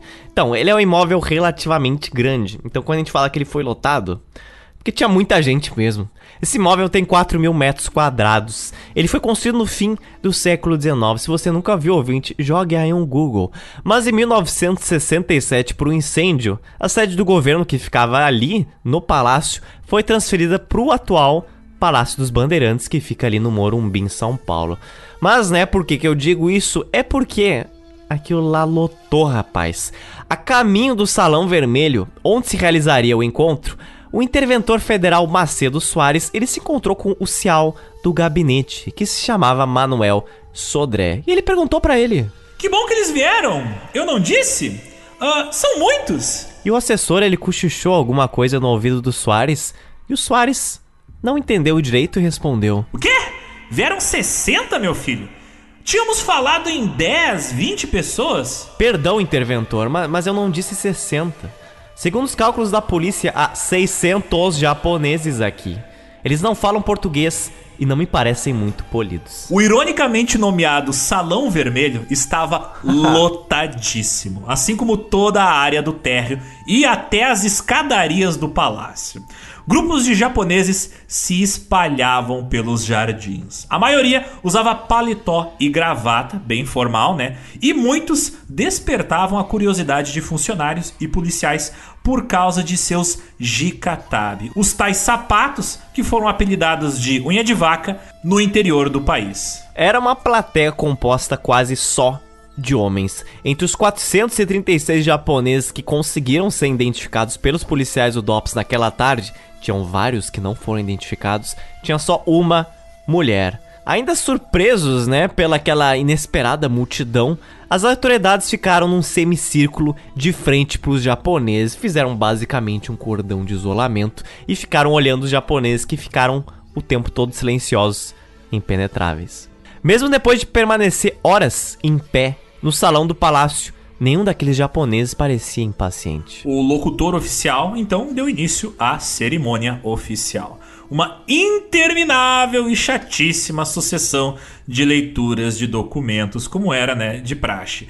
A fala do trono, reescrito imperial e documentos da chancelaria japonesa. E como tudo o que era lido era lido em português, também tinha que ser traduzido para o japonês e vice-versa. Aquilo que era lido em japonês tinha que ser traduzido para o português. Ou seja, Aquela conversa prometia ir longe. Compreendendo minimamente a cultura nipônica, o interventor federal tinha plena convicção de que os japoneses, eles agora iam acreditar nas palavras sobre o desfecho da guerra. O Macedo Soares, né, responsável por organizar todo esse grande rolê, ele partia da inocente premissa de que por valorizarem a noção de autoridade, ao existirem um representante maior do estado de São Paulo em carne e osso, ele fala sobre a atuação do Japão do sol nascente.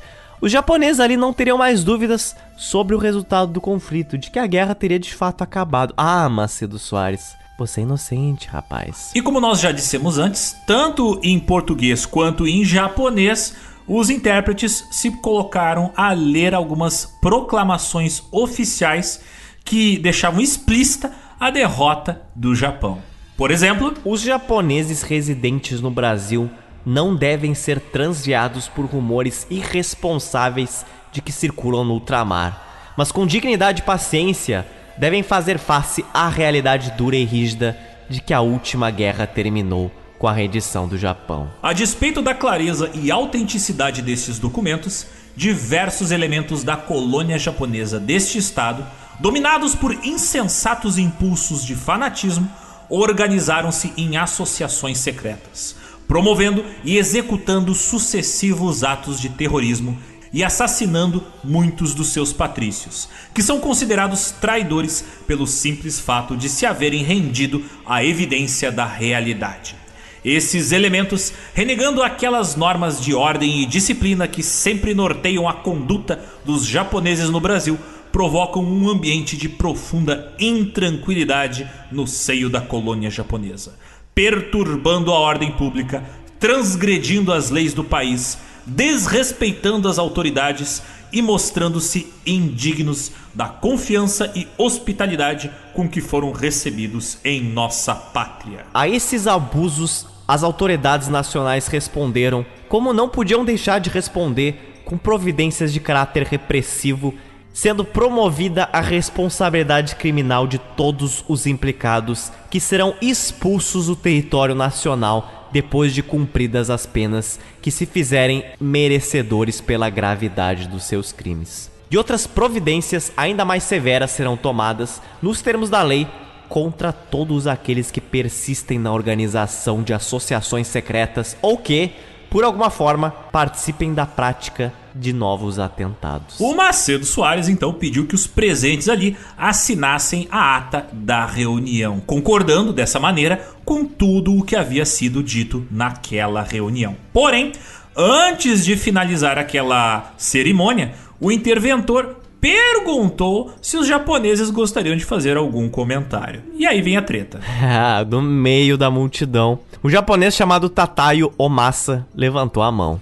Vindo da cidade de Duartina, de São Paulo, o Omasa deixou claro que ele não assinaria nenhum documento que mencionasse a rendição do sol nascente. No seu entendimento, o Japão era um país protegido pelos deuses, então ele era invencível. A única japonesa presente no Palácio dos Campos Elíseos, a Sachiko, falou o seguinte: Nós, japoneses, não acreditamos na derrota do Japão. Se Vossa Excelência deseja suscitar as disputas e atos terroristas entre os japoneses, comece por comunicar a vitória do Japão e mande suspender imediatamente a propaganda falsa da derrota. E embora tivesse ficado em Pressionado com tanto fanatismo, o Macedo Soares ele resolveu de alguma forma tentar pôr fim aos crimes perpetrados pelos vitoristas. Ele então, ele proibiu os jornais brasileiros de publicarem a expressão rendição incondicional nos próximos meses. Mas por quê? O que, que, que isso vai gerar? Nenhuma mídia poderia mencionar a derrota japonesa agora. Por quê? Porque o Macedo Soares acreditaria que fazendo isso poderia diminuir a propagação das ideias derrotistas e, consequentemente, ia diminuir o número de vítimas que a Shino Remen fazia. Então, basicamente, assim, eu não consigo conter a Shino Remen. Não consigo. Não dá. Então, eu vou tentar evitar que as futuras vítimas falem alguma coisa. Eu vou impedir qualquer menção de derrotismo japonês na mídia. Macedo Soares fez isso tentando proteger as futuras vítimas da Shindo. É, no mínimo, bizarro. Mas aí gerou um outro problema, porque o resultado disso foi uma tempestade de críticas vindas dos representantes da imprensa. Por exemplo, nos jornais começaram a estampar frases como perderam na Ásia, mas venceram em Campos Elíseos. Por exemplo, o jornal A Gazeta publicou o seguinte: Redundou em pleno fracasso a reunião de ontem realizada no Palácio dos Campos Elíseos. Ação condenável dos fanáticos da China do Remei. Recusaram-se a assinar ata, zeram imposições e exigiram até a censura à imprensa. A Chino Remei impôs condições ao governo do estado. O secretário da Segurança também promete zelar pelas suscetibilidades dos terroristas. Continuam não acreditando na derrota do Japão.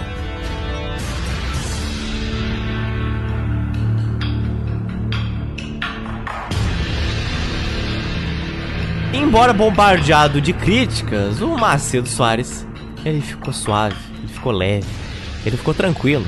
Ele falou que em oito dias os terroristas mataram dez pessoas. Depois da reunião que realizei no palácio, não se registraram mais crimes. Repito aos senhores o que assegurei ao ministro da Justiça. As evidências indicam que todos os paulistanos, tanto os brasileiros como os japoneses, já podem dormir em paz. Hum, será, Soares? Promessa de político brasileiro, não sei não. Hum, é o que vamos ver. Tudo tá bom demais para ser verdade. Nunca nada é tão fácil no Brasil. Na cidade de Oswaldo Cruz, habitada por 12 mil pessoas, cerca de 6 mil dos moradores eram japoneses. Mas um dos que mais se destacava ali entre a comunidade nipônica era o engenheiro Yutaka Abe. Considerando-se um cara muito bem informado, antes mesmo da guerra acabar, o Abe já tinha percebido que o Japão ele ia perder. E além de tornar públicas suas convicções, o Abe dizia para quem quisesse ouvir em alto e bom tom que ele não acreditava nas maluquices difundidas pela China do Remei. Como prometida, por exemplo, a chegada daqueles navios lá que iriam repatriar os japoneses, ou na inacreditável história da venda de terrenos nas ilhas supostamente conquistadas pelo Japão. Apesar dessa sua veemência, os vitoristas de Oswaldo Cruz não tinham perdido totalmente a esperança de convertê-lo à causa patriótica. Dias depois de terminada a guerra, o clube nipo brasileiro da cidade, o Bunka, organizou uma reunião para discutir a real situação do Japão. Mesmo sabendo que a associação estava infestada por fanáticos, né, daquela seita nacionalista, o Abe ele não se acanhou. Ele pediu a palavra, ele falou com todas as letras que a guerra já tinha acabado, que o Japão foi derrotado e que isso não era boato que alguém tinha contado para ele. Ele tinha escutado pessoalmente o imperador do Japão anunciando o ato de rendição. O corretor de imóveis e madeireiro Sanichi Shimen, ninguém menos que o chefe da Shindo Remei na cidade, ele levantou-se indignado e gritou para a plateia: Ele está mentindo! O Abe então reagiu falando o seguinte: Você não tem rádio em casa. Eu tenho. Eu posso escutar o noticiário internacional. Você não. Como você pode me dizer que eu tô mentindo? Se você quiser, podemos ir agora para minha casa. Eu ligo o rádio para quem quiser ouvir as notícias do fim da guerra. Ninguém queria ouvir propaganda americana e todos rechaçaram a opinião do Abe com exceção de um farmacêutico chamado Izuku Suzuki, que publicamente apoiou o Abe. Nem preciso dizer que após essa reunião, a Shin do Remei tinha posto um grande alvo desenhado na cabeça dos dois. O Abi, entretanto, ele não era ingênuo. Ele sabia que a Shindo seria capaz de matar ele. Assim como o farmacêutico Suzuki, Ambos foram autorizados pelo delegado de polícia da cidade de Oswaldo Cruz, o Eduardo Paixão, a comprar revólveres para si e para toda a sua família. E a partir de então, ninguém mais na casa dormia sem ter debaixo do travesseiro um 32 cheio de balas. Cada dia alguém da família do Ab, ele, a mulher, o filho, Marcelo ou a filha, também adolescente, ficavam encarregados de fazer a ronda na casa antes de dormir, sempre de revólver na mão. Olha que, que incrível, que sensação confortável, Alexander. Tipo assim, vamos dormir, família, antes disso. Pegue aqui o 32 do papai e dê uma geral na sala, por favor. Que fantástico, excelente, Abi. Que ideia fantástica. Quem diria que falar pro chefe da Chino Remei da sua cidade que ele estava mentindo não seria uma boa ideia. Eu jamais poderia imaginar isso. Aí, Zodes, é o cidadão armado se protegendo do crime. Pô, que excelente. Ironia, tá, gente? Por favor. Por favor, ironia. Todas as noites, o enorme casarão de madeira de Abe, como quase todas as construções da cidade eram de madeira de Oswaldo Cruz, ele era varejado em busca de algum sinal estranho. Lâmpadas, que na época, né, é, elas eram medidas com a potência de 150 velas, elas foram instaladas em todos os cantos da casa, iluminando os pontos cegos onde algum intruso pudesse se esconder ou tentar entrar na casa. A Shin do Remei já se preparava para executar o Abe e também o Suzuki, o único cara que tinha apoiado o discurso dele. O líder que executaria as execuções seria o enfermeiro Eiichi Sakane, ele mesmo o chefe dos ex, né, que não existem mais, dos sete samurais de Tupã. Esse cara está aprontando demais. Os Tokotai escolhidos foram quatro japoneses com idade entre 25 e 30 anos. A primeira reunião desse grupo com o Sakane aconteceria nos fundos do Bar do Ponto, um conhecido reduto da colônia japonesa, é, no caso do grupo mais vitorista né, da região. E o dono desse bar o mestre em artes marciais Takeiko Masuda era suspeito de usar aquele estabelecimento como um dos muitos santuários mantidos pela Shindo Remei para esconder os Tokotai que eram procurados pela polícia. Na gelada noite de 22 de julho, o Sakane entregou a cada um deles o famoso kit Tokotai. Uma trouxinha de pano contendo um revólver, 25 balas, uma bandeira japonesa, uma faca, né, caso o executado aceitasse fazer o harakiri, o seppuku, e 2 mil cruzeiros em dinheiro. Zotes, tá aí uma ideia. Se o GeoPizza existisse na década de 40, a gente tinha que lançar isso como produto. Porque como o pessoal usa isso, cara. Se a gente vendesse, a gente ia vender muito desse kit Murder. Kit Tokotai. Kit assassinato. Perfeito, cara. Produto ideal pro público japonês no Brasil. Por favor, não, isso é ironia, viu, gente? Dando o kit Tokotai, o Sakane anunciou. É hoje. Kato e Yoshida vão explodir a casa do Abe, enquanto Yama e Ichikawa vão incendiar a casa do Suzuki. Eu vou com a dupla que vai pôr a bomba na casa do Abe. No caso, esses nomes que eu citei eram os nomes dos quatro integrantes da equipe de Tokotai que iam causar os assassinatos naquela noite. Que iam explodir várias casas aquela noite. Não faltava muito pro dia clarear naquela madrugada, quando cinco partiram do bar do ponto, se esgueirando pelas sombras, levando em um embornal de pano a bomba fabricada por um ferreiro de Tupã, o Sakane e os outros dois Tokotai tomaram o rumo da casa do Abi. E a caminho da casa do Abi, os Tokotai Yama e Ichikawa, eles carregavam em cada uma das suas mãos um galão de gasolina. Que eles não sabiam que naquela noite a família do Abi tinha ido a um baile em uma cidade vizinha. E eles só retornariam perto das 5 horas da madrugada. Quando retornaram à sua casa, a família esqueceu de fazer a ronda que eles faziam todo dia e cansados foram direto para a cama dormir. Minutos depois, quando estavam todos dormindo, um estrondo despertou toda a cidade. Colocada debaixo do assoalho da casa, a bomba da Shindo Remei explodiu exatamente debaixo do quarto onde dormia o filho do Abe, um menino chamado Marcelo. Porém, felizmente, a bomba não explodiu como esperado. Porque além de fazer na terra um buraco de um metro de profundidade, a bomba ela arrancou o piso feito de três camadas de peroba dura e fez voar um guarda-roupa que se espatifou no chão do outro lado do quarto. A única coisa que feriu o menino Marcelo foi uma lasca de madeira que bateu no queixo do menino. Isso foi o único dano que a Shindo Remei fez. Todos os outros membros da família permaneceram vivíssimos e a bomba não foi potente o suficiente. No meio da fumaceira que tomou conta da casa, os quatro moradores se levantaram com armas em punho, mas já não havia mais sinal dos terroristas. Mal a polícia tinha chegado ao local e alguém já trouxe outra notícia assustadora.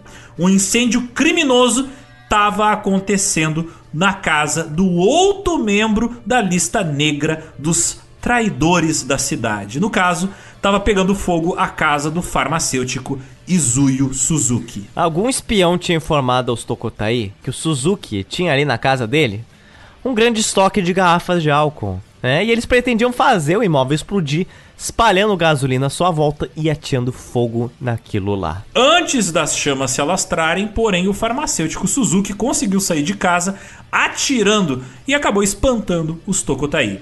O Abe e o Suzuki sobreviveram, mas obviamente ninguém dormiu tranquilo mais naquela noite na cidade de Oswaldo Cruz. A polícia descobriu que a bomba colocada na casa do Abe, ela foi feita com fole de matar formigas e estava cheia de pregos, pedras e estilhaços de ferro. Ela era fraca demais para explodir a casa inteira do japonês. E por que, que esses atentados falhos são tão importantes? Por que, que eles estão neste podcast disputando com outros assassinatos que ocorreram? Rapaz, é porque agora a cidade de Oswaldo Cruz vai ficar putíssima da cara com japoneses mais do que já estava. Isso vai gerar vários problemas para os japoneses que não fizeram nada em Oswaldo Cruz.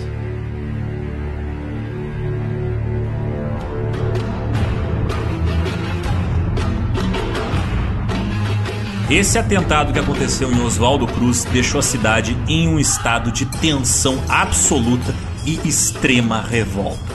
Uma semana depois, no dia 30 daquele mês de julho, a tranquilidade parecia estar voltando para a cidade. Porém, só parecia. Naquele dia, o motorista Pascoal de Oliveira, que era conhecido vulgarmente como Nego, ele estava chegando de carro na cidade, mas ao estar tá chegando, ele foi fechado por um caminhão que por pouco não provocou um grave acidente nele. Obviamente, ele ficou puto, xingou o motorista do caminhão, mas seguiu com a sua vida.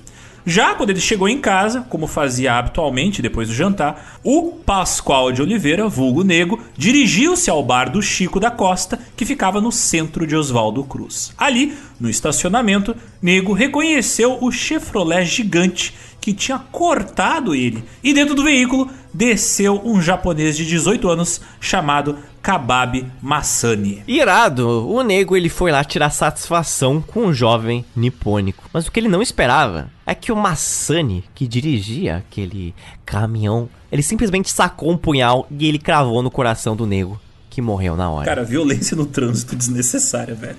Jesus Cristo. Eu digo isso, vai passar quase 100 anos que essa história aconteceu, daqui a 20 anos. E ainda vai ter gente brigando no trânsito com o mesmo resultado. Naturalmente, essa história poderia ocorrer hoje, agora. Pode estar acontecendo há exatos 100 anos quando estivermos ouvindo em 2040, quando não sei se o mundo chegar até lá. Então, assim, cuidado com o trânsito. É palavras de quem vive ele. Não, não briguem no trânsito, gente. Você não sabe se o outro motorista é mais louco que você. É, tem muita gente louca. Mas o fato é que o assassino ele deixou o bar e desapareceu naquela mesma noite. Mas não por muito tempo.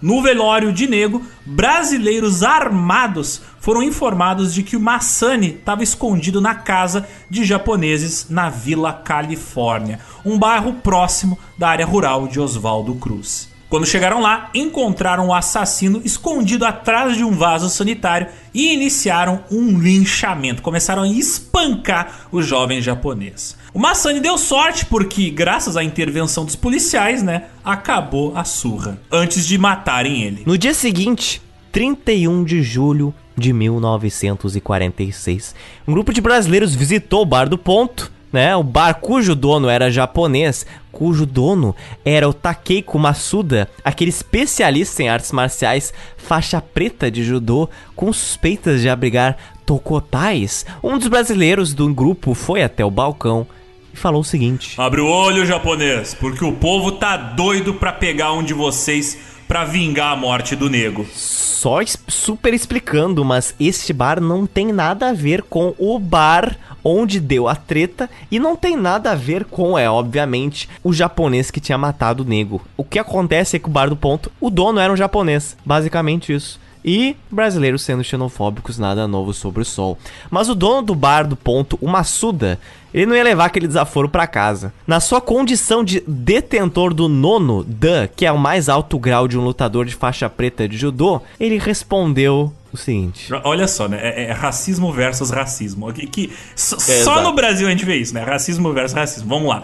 Olha o que o cara respondeu. Vingar o nego, por quê? Além de brasileiro, ele era preto. Por mim, podia matar uns 10 vagabundos desses que dava na mesma. Ah, é? Tá pensando que manda no Brasil? Vamos ver se você é o mesmo macho pra matar um brasileiro. O brasileiro partiu pra cima de Massuda, mas com um único e certeiro golpe, dado com as pontas dos dedos no gogó do brasileiro, o Massuda nocauteou o brasileiro.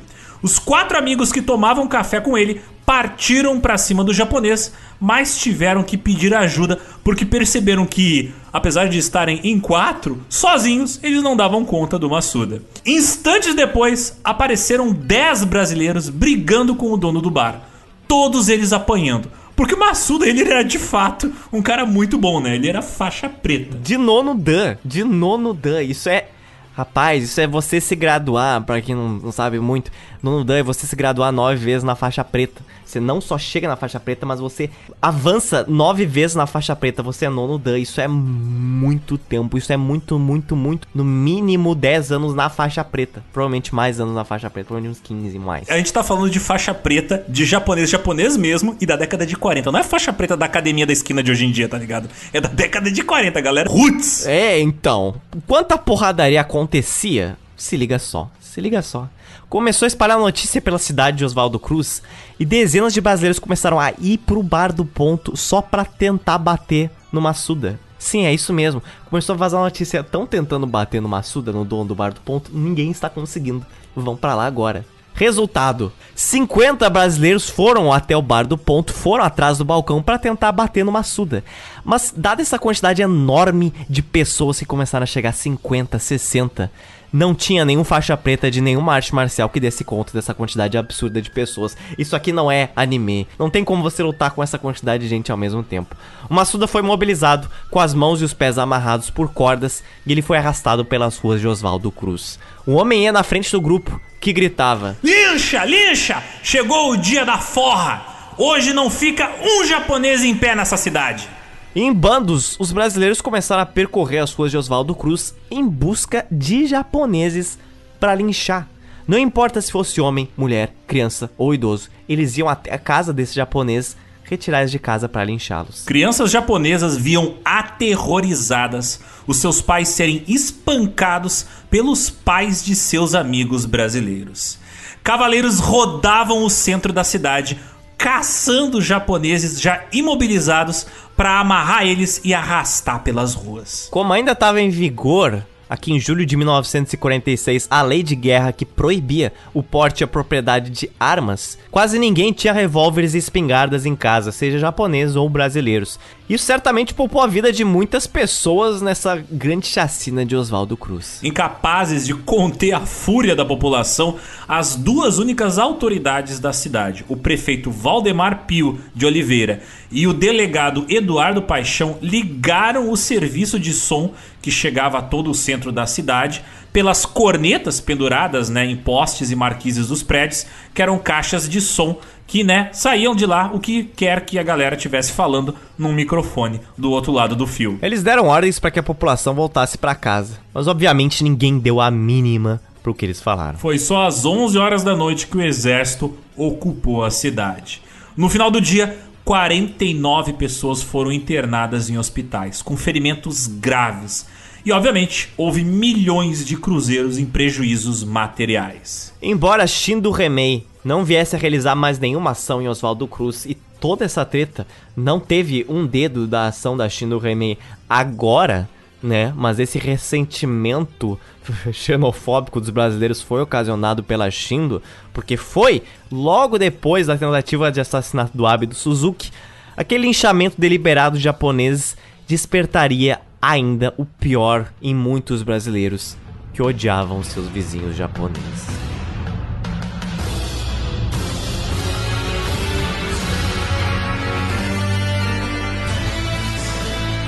Em agosto de 1946, a Shindo Remei não conseguia operar já com tanta fluidez quanto anteriormente. Ela estava murchando que nem um chuchu. Os Tokotai, eles eram organizados agora principalmente pelo Sakane, o ex-chefe dos Sete Samurais de Tupã.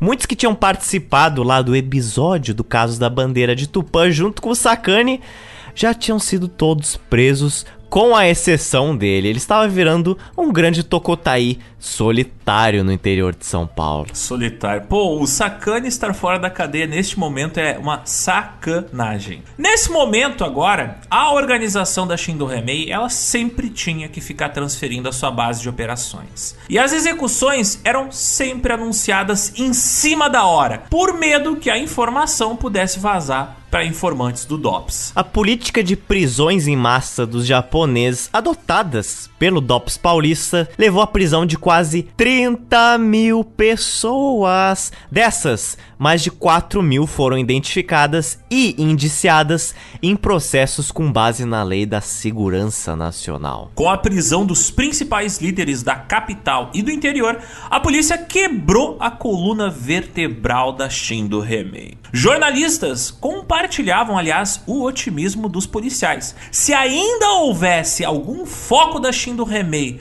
atuando no interior, o seu aniquilamento na cabeça deles era apenas questão de semanas. Milhares deles tinham sido presos Famílias inteiras haviam se desagregado e as denúncias de tortura nas prisões do DOPS eram extremamente comuns. Com o passar dos meses, no segundo semestre de 1946, os crimes cometidos pela Shindo começaram a ser julgados e o balanço da operação policial dava a medida do golpe que vitimara os fanáticos da Shindo. Ao todo, tinham sido detidos, fotografados e identificados 31.380 imigrantes japoneses. Depois de sucessivas triagens, sobraram 1.014 denunciados como autores ou coautores de crimes cometidos pela Shindo Remei. Para esses, o Ministério Público pedia punições que variavam de alguns meses de cadeia até a pena máxima de 20 anos. E para 190 presos específicos, que eram os chefes e matadores da Shindo Remei, como Junji Kikawa, fundador da instituição, a promotoria pedia a expulsão deles do Brasil. O superlotamento do presídio da Ilha Anchieta, que ficava próximo de Ubatuba, ele abrigava duas vezes mais presos que a sua capacidade normal nesse momento. Os presos, eles eram levados até Santos de trem ou em caminhões do exército e de lá eles eram embarcados de barco para chegarem até a ilha.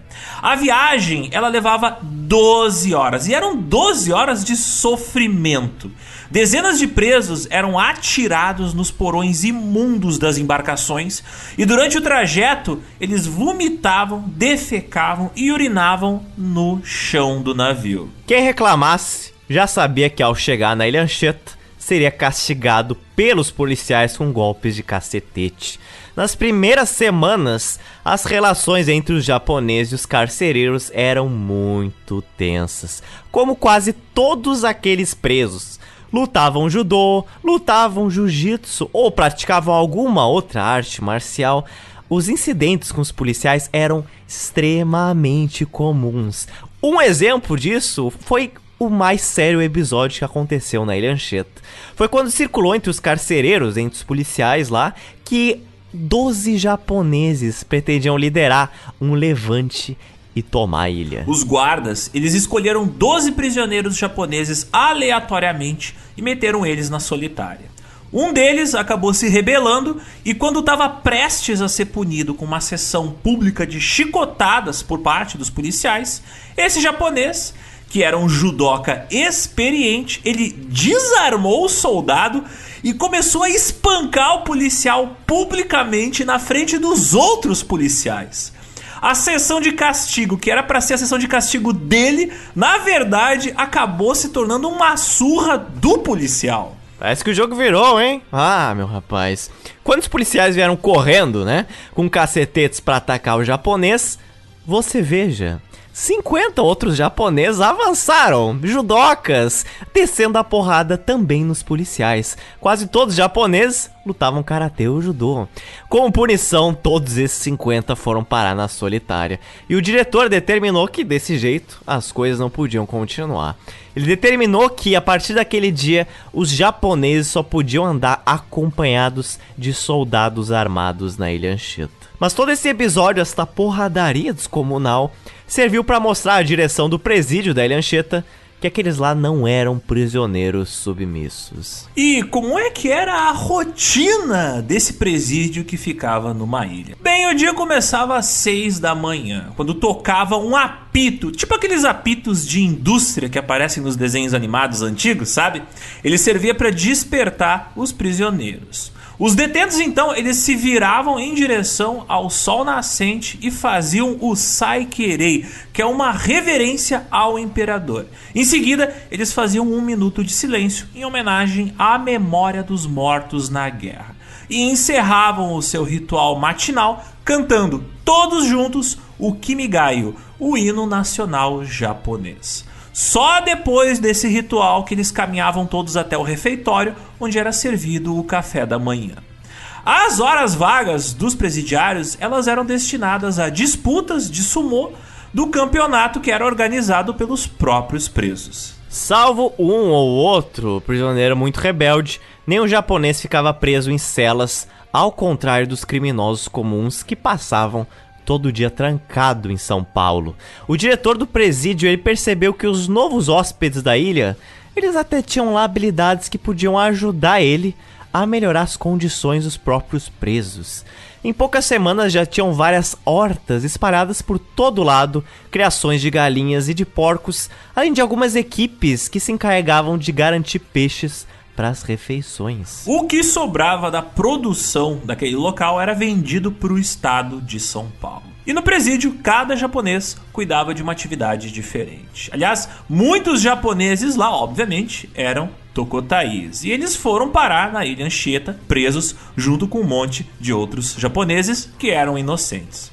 Você quer um exemplo de um desses tokotais presentes na ilha Anchieta, Zotes? Deme, deme agora. Lá na ilha Anchieta estava preso um cara chamado Tatsuo Watanabe. O que, que ele fez? Ele comandou a execução do coronel Jinsaku Wakiyama, que era o cofundador da Shindo Remei. Aquele coronel que foi morto na frente da família, aquele mesmo. É aquele que, que, leu, que foi morto e depois fizeram a continência para ele. Isso, que mandaram a carta ao suicídio na frente dele. Leia aí, por favor. Então, o Tatsuo Watanabe, o executor da Shindo Remei, ele cuidava da enfermaria do presídio. Olha que irônico, né? Antes matava, agora cuida da saúde dos outros. Equilíbrio. Ele aplicava injeções, ele receitava remédios e quando não haviam médicos de plantão, era ele quem fazia os partos das moradoras da ilha, onde, claro, além do presídio, tinha também uma vila de pescadores.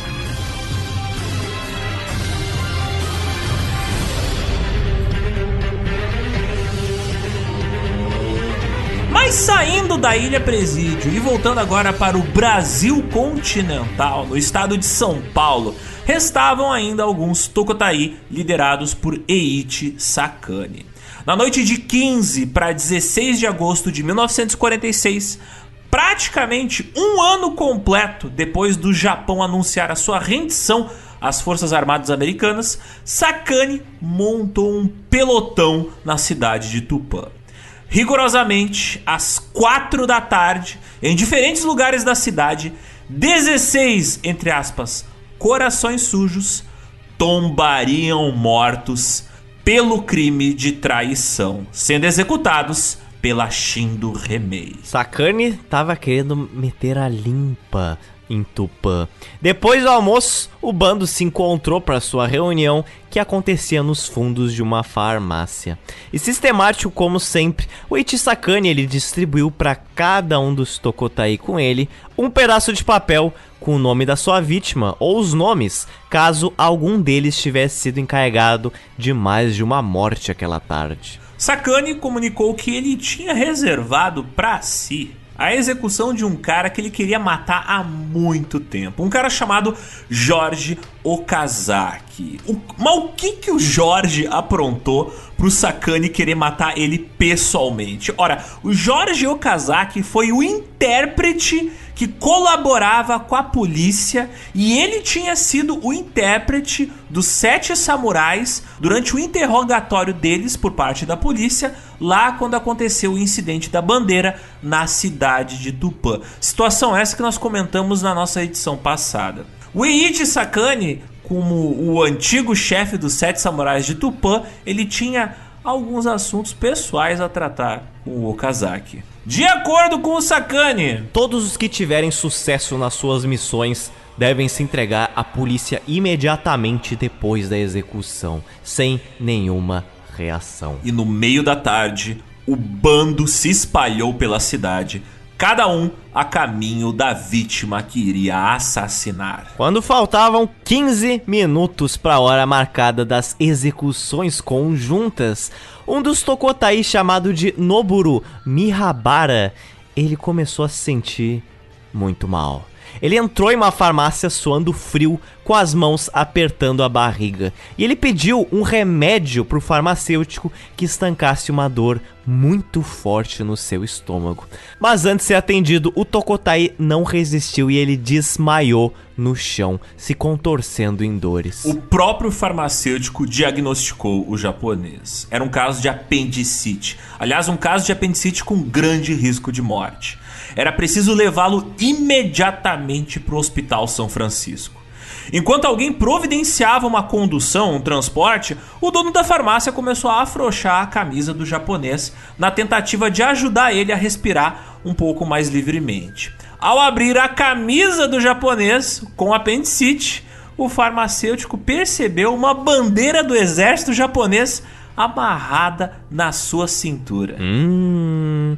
E ao sentir aquelas mãos estranhas apalpando a bandeira do Japão, o Tokotai abriu os olhos e, como morto que ressuscitou, ele deu um pulo e saiu dali correndo, sem pegar remédio algum, porque ele estava atrasado para matar o alvo dele, o comerciante Shuro Ohara. A caminho do seu alvo, o Noburo ouviu um disparo ecoar pelas ruas de Tupã. Logo em seguida, mais dois e depois mais um, todos vindos do escritório de Jorge Okazaki os Tokotai estavam cumprindo com seus objetivos. Menos ele, que ainda penava para encontrar o comerciante Shoro Ohara. E segurando com a mão esquerda a sua barriga, que parecia pegar fogo, e segurando com a mão direita o seu revólver, o Mihabara finalmente conseguiu encontrar o comerciante Ohara, que estava andando apressadamente alguns metros na sua frente. Quando ele chegou a um metro de distância, quase a queima-roupa,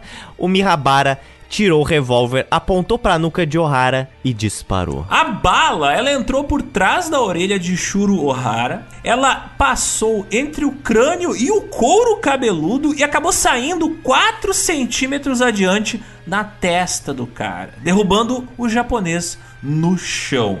E o cara milagrosamente ficou ferido, mas sem nenhuma gravidade. Hein?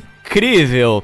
Mas pro Tokotai Mihabara que tinha tirado, ele não tava nem aí se ele tinha matado ou não o seu alvo, porque ele só deu aquele tiro na expectativa de se entregar de uma vez para a polícia para ser atendido por um médico. Logo depois desse disparo, o Mihabara novamente, ele caiu no chão se contorcendo em dores da apendicite. A multidão que estava na rua, ela tinha visto o Mihabara disparar contra o Shuro Ohara e viu ele cair em seguida desmaiado. Esse povo, vendo né, a agressão cometida pelo Mihabara, partiu pra cima dele, começando a dar chutes e pontapés no cara caído ali no chão. Uma verdadeira multidão começou a se formar em volta do Tocotaí desmaiado. 15, 20, 30 pessoas, 30 brasileiros se agrupavam e chutavam o japonês. Pessoas que estavam ali só circulando pelo comércio de boas, senhores, jovens e mulheres,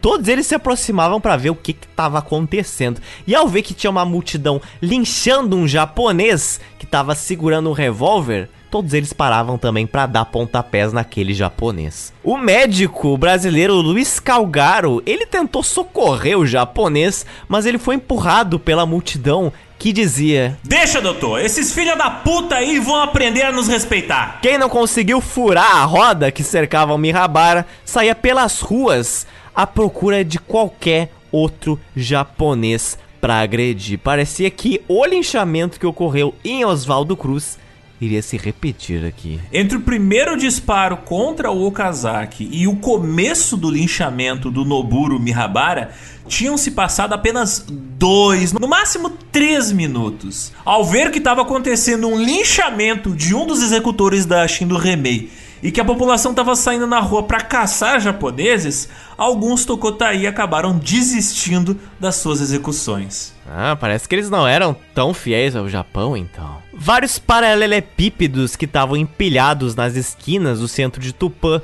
que seriam ali depois usados no calçamento da cidade, eles se tornaram munição para o apedrejamento de lojas e ataque à casa de imigrantes japoneses. Embora aquela ira fosse dirigida só entre aspas, aos japoneses, os brasileiros eles resolveram fechar a porta dos seus estabelecimentos comerciais e Tupã praticamente começou a entrar em um estado de sítio de tarde. Atraído pelo tumulto que já tinha tomado conta do centro da cidade de Tupã, o delegado Benedito Veras chegou de revólver na mão ao local onde o Noburo Mihabara estava sendo linchado. O japonês, é claro, depois daquela sessão de linchamento, nem se mexia mais. E sob aquela camisa dele que estava meio desabotoada, o policial deu uma olhada ali, botou a mão e viu uma bandeira japonesa. Um homem com um taco de beisebol ensanguentado na mão falou pro delegado, bem triunfante: Pode levar, doutor, que esse aí não incomoda mais ninguém. Tá morto. Depois de ser jogado na carroceira de uma charrete, ainda inconsciente, o Mihabara ele começou a mexer uma das pernas. E alguém da multidão, ao ver aquilo ali, falou: Ele tá vivo! Lincha! Alguém pegou a tampa de uma lixeira e jogou na cabeça do Mihabara, que agora sim parecia ter morrido. O tenente Eduardo Cerqueira César, que não estava com homens suficientes para controlar a multidão que estava alucinadamente linchando os japoneses pelas ruas, ele acabou pedindo socorro ao exército, que recomendou a solução mais simples para aquele problema: prender todos os japoneses de Tupã para evitar uma tragédia maior nas mãos dos brasileiros. Então você veja, ouvinte, lembra lá que o Kikawa falou quando ele tinha sido preso que tinha que prender todos os japoneses? Parece que isso realmente vai acontecer, ao menos em Tupã, as previsões do Kikawa se realizando. O tenente Cerqueira César, ele inclusive tinha lutado na Segunda Guerra na Itália, através da Força Expedicionária Brasileira. Ele concordou com aquela ideia de prender os japoneses, inclusive falou o seguinte: Para quem prendeu 19 mil alemães na Itália, prender 400 japoneses é uma porcaria. Os acessos a Tupã, então, foram fechados por barreiras militares. Com tanta gente para prender japoneses, a cidade começou a comportar um verdadeiro campo de contenção de japoneses, porque não teria como colocar todos aqueles japoneses na delegacia. Então foi improvisado um verdadeiro campo de contenção na cidade na rua. Incrível como aqui no Brasil a gente copia tudo que os americanos fazem, mas chega sempre dois ou três anos atrasado, né? Dias depois dos linchamentos, não cabia mais ninguém no campo de contenção. Um boletim do exército dava conta de que a população do campo tinha chegado a 800 presos. E essas pessoas estavam espremidas em um terreno de pouco mais de 300 metros, dos quais só metade era coberta. A repressão fora tão severa que pela primeira vez, desde que a China do Remei começou a cometer atentados, mulheres japonesas também tinham sido presas. Tudo nesse, entre aspas, campo de concentração era completamente improvisado. Os presos eles tinham que dormir no chão, na terra, usando como privada um buraco nos fundos do terreno. Enquanto eles estivessem por lá, também ninguém tinha como tomar banho. De vez em quando, algum parente de algum preso, né, entre aspas, naquele campo de contenção, trazia uma pequena bacia d'água e um pedaço de pano para que eles fizessem a higiene mínima. Assim como às vezes traziam também comida para aqueles japoneses. À noite, aqueles vizinhos que ficavam perto desse campo de contenção, eles ficavam impressionados com os cantos japoneses e os hinos de guerra que ecoavam pelo campo.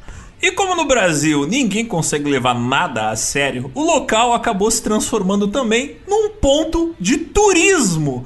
Não só para os habitantes de Tupã, mas para as pessoas que pegavam a estrada para cidades vizinhas e acabavam passando pelo campo de concentração dos japoneses para ver essa curiosidade que estava acontecendo. Mas para manter os curiosos inconvenientes à distância, o exército foi obrigado a isolar as laterais do terreno com o uso de cordas e também colocou ao longo do terreno soldados armados de fuzis para afastar esse povo, né, que estava se metendo onde devia. Os presos, eles ainda passariam algumas semanas lá, até eles serem triados escutados pela polícia e só então terem decidido o seu destino, que poderia ser tanto voltar para casa como ir parar lá nas enxovias do presídio da ilha Anchieta. Mas nem aquela exibição pública de que os japoneses de Tupã estavam sob controle foi capaz de afastar a atmosfera de terror que pairava sobre a cidade desde o dia dos atentados. Soldados do exército passaram a guardar dia e noite a casa do juiz Antônio Porto, que dali a semanas iria presidir e julgar o processo da Shindo Remei na cidade. Patrulhas que circulavam pelas estradas tinham o trabalho de identificar todo e qualquer estranho que se aproximasse da cidade. Filas de caminhões transportando produtos agrícolas eram todos barrados e vistoriados. Imagina, Zotes, a polícia parar o teu caminhão cheio de milho e perguntar: será que não tem um japonês escondido aí no meio dos milho? Então, essa carga aqui de, de madeira eu acho que não é só madeira, hein? Hã? A menor suspeita, o motorista e o veículo, eles eram levados para o campo de futebol ao lado do quartel, que logo virou o que? Um grande estacionamento de caminhões. É isso mesmo. Vários caminhões foram sim barrados em Tupã e mantidos nesse estacionamento por ser suspeito de ter ligações com a Shindo Remei. Como? Isso é a grande dúvida. No dia seguinte, cerca de 150 grandes personalidades de Tupã resolveram enviar um telegrama para o presidente do Brasil na época, que era o Eurico Gaspar Dutra. E o que, que eles mandavam nesse telegrama? Eles advertiam para a possibilidade de acontecer uma nova chacina geral em Tupã. Eles estavam basicamente com muito medo. E o que Dutra respondeu pros tupaneses era um remédio bem amargo. Era a criação na cidade de um campo de concentração e dispersão de japoneses com um número superior a 20 mil. Sim, o Dutra falou: continuem o que vocês estão fazendo, só que em número maior, basicamente. O que, o que era algum problema, porque a população não se deu como satisfeita, porque não queria mais campo de concentração de japoneses, e no dia 22 de agosto de 1946, essas personalidades que mandaram o primeiro telegrama resolveram mandar um segundo telegrama para o presidente. Excelentíssimo senhor presidente da República, Palácio do Catete, Rio. Nós, componentes de todas as classes sociais de Tupã, pertencentes a diversos credos religiosos e políticos, vimos pedir sentença de morte para todos os assassinos nipônicos e a expulsão do território nacional de todos os membros da Shindo Remei. Entretanto, já não tinha mais integrantes da Shindo Remei em Tupã. Todas aquelas prisões em massa, aquelas torturas, aquelas incontáveis evacuações, internamentos de milhares de japoneses tinha reduzido a quantidade do Tokotai a uma meia dúzia de executores que agora estavam zanzando pela região de Alta Paulista, no oeste de São Paulo, incluindo ele, Oichi Sakane, que comandou aquela execução em massa em Tupã, mas tinha conseguido escapar, ao contrário de muitos Tokutai naquela tarde. Mas nenhum atentado poderia ser atribuído a Shindo Remei, uma organização que nesse momento estava decapitada, uma organização cuja cúpula estava toda na cadeia. O que quer que acontecesse a partir de então seria obra de algum Ronin solitário fazendo acertos de contas pelo sertão paulista.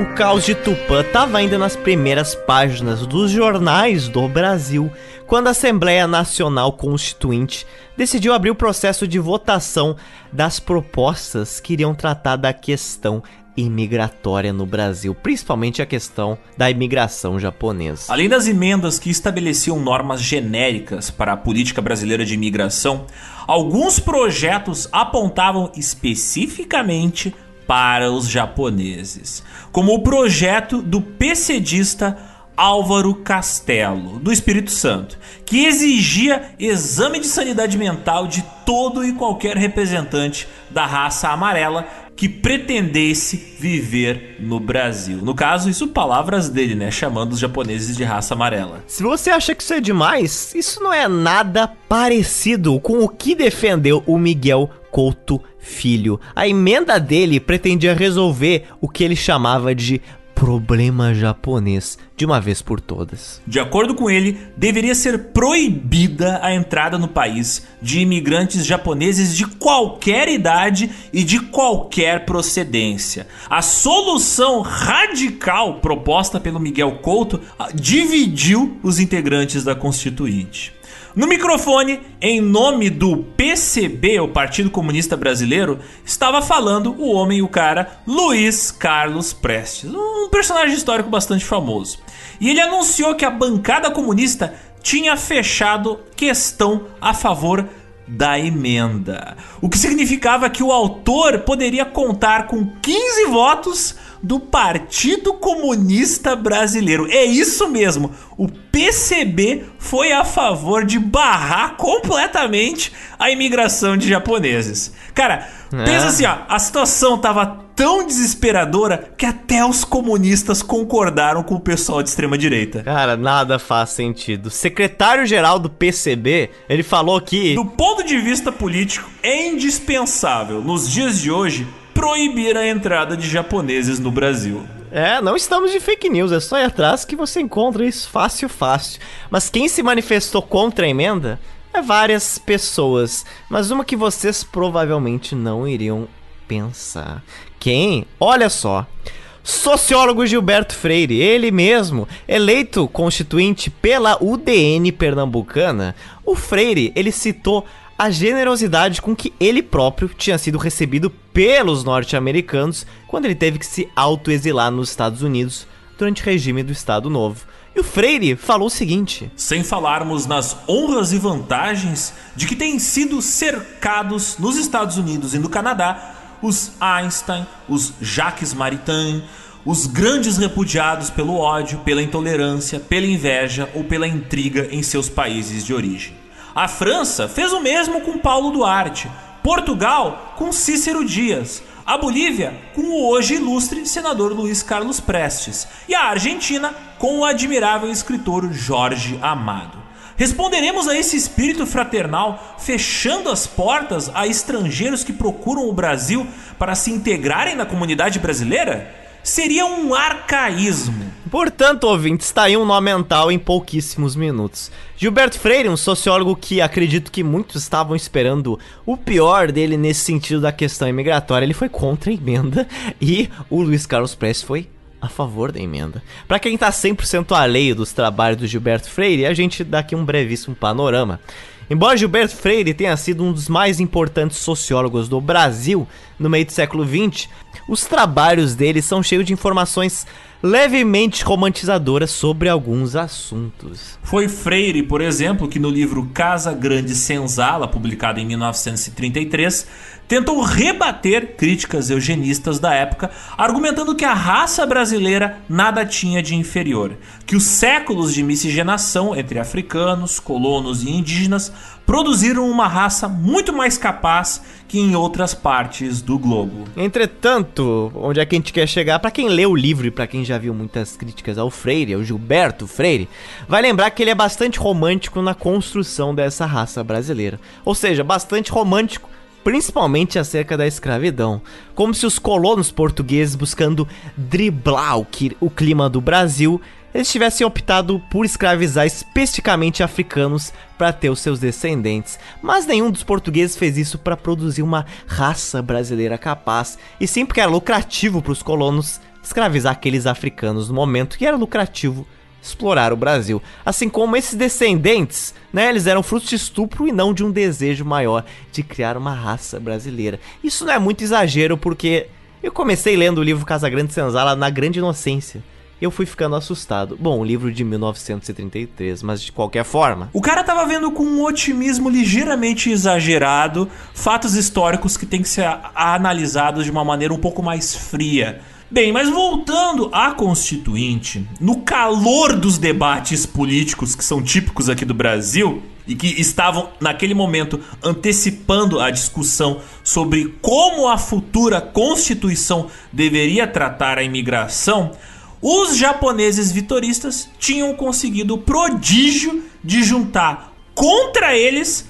tanto a esquerda quanto a direita, tanto os PCDistas quanto os udenistas. Imagina você ser tão odiado que os dois lados do espectro político te odeiam. Para os comunistas, a Shindo Remei era uma corda de fascistas que devia ser reprimida com rigor.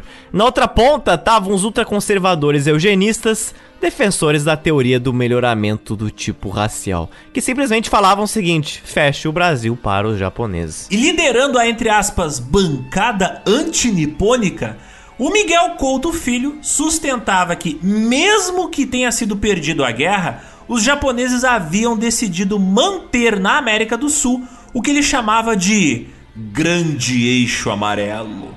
Uma linha na qual se instalariam colônias de fanáticos japoneses, iniciando-se em Santos, cortando todo o estado de São Paulo e o centro-oeste brasileiro. E essa linha, né, esse grande eixo amarelo, iria atravessar a Bolívia e indo bater nos portos chilenos de Antafagasta e Iquique, no Pacífico. Era uma teoria da conspiração meio maluca, né?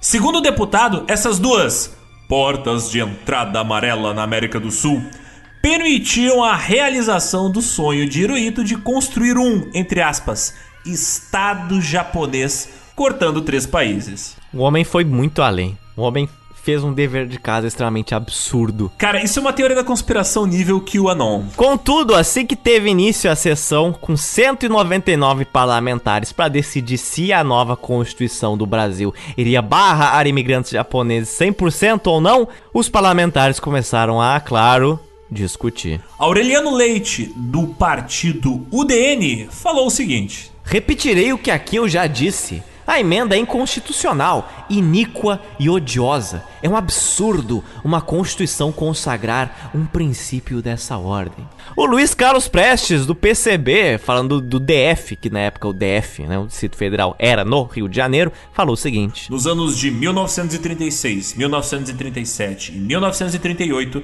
entraram 28, 39 e 30 mil japoneses na nossa pátria. Nos Estados Unidos, quando o número dessa imigração chegou a 40 mil, o governo tomou medidas para que tal concentração não continuasse. É indispensável, portanto, proibir a entrada de imigrantes japoneses no Brasil. O Adroaldo da Costa, do PSD, falou que os japoneses são como enxofre, são insolúveis, não se deixam assimilar, irão constituir quistos raciais. E o Aureliano Leite, da UDN, falou o seguinte: Essa emenda é desumana. E já o José Augusto, que era do mesmo partido, do mesmo partido da UDN, falou que. Desumano é permitir que a nossa pátria seja invadida por gente que não será assimilada. Já o Wellington Brandão, do partido PSD, falou o seguinte: Posso saber por que o nobre orador não inclui na sua emenda os alemães. Respondendo a ele, o Hamilton Nogueira, da UDN. No atual momento histórico, a imigração indesejada é a japonesa. Enfim, no primitivo sistema de apuração utilizado pela Constituinte, os parlamentares envolvidos que fossem a favor da matéria que estava sendo votada, eles se manifestavam se colocando de pé no plenário. Se eles eram a favor, ficavam de pé. O secretário da mesa contava os votos um por um e depois, no caso das votações mais apertadas, né, ele repetia a apuração ao contrário para evitar erros. Ele contava quem estava sentado para ver se o número de, da contagem dele estava correta. O resultado apurado era até tanto grave para ser anunciado sem solenidade. O que que aconteceu? Ora só votaram 99 parlamentares a favor e votaram contra 99 parlamentares. Empate. Empate, exatamente. Agora cabia ao presidente do Brasil, na época, o Eurico Gaspar Dutra, a dar o seu parecer, a dar o famoso voto de Minerva. Ele foi lá e votou. O Melo Viana foi ao microfone para anunciar o resultado daquilo e o que teria na nova Constituição do Brasil. Ele anunciou: O senhor presidente votou contra a emenda. Está rejeitada. Aliás, isso é um plot twist surpreendente, né? Levando em conta que o Eurico Gaspar Dutra era milico, né? Então eu imaginava que ele ia votar a favor da emenda. Mas enfim, Brasil é um país maluco. Nada faz mais sentido. Abandone toda a esperança.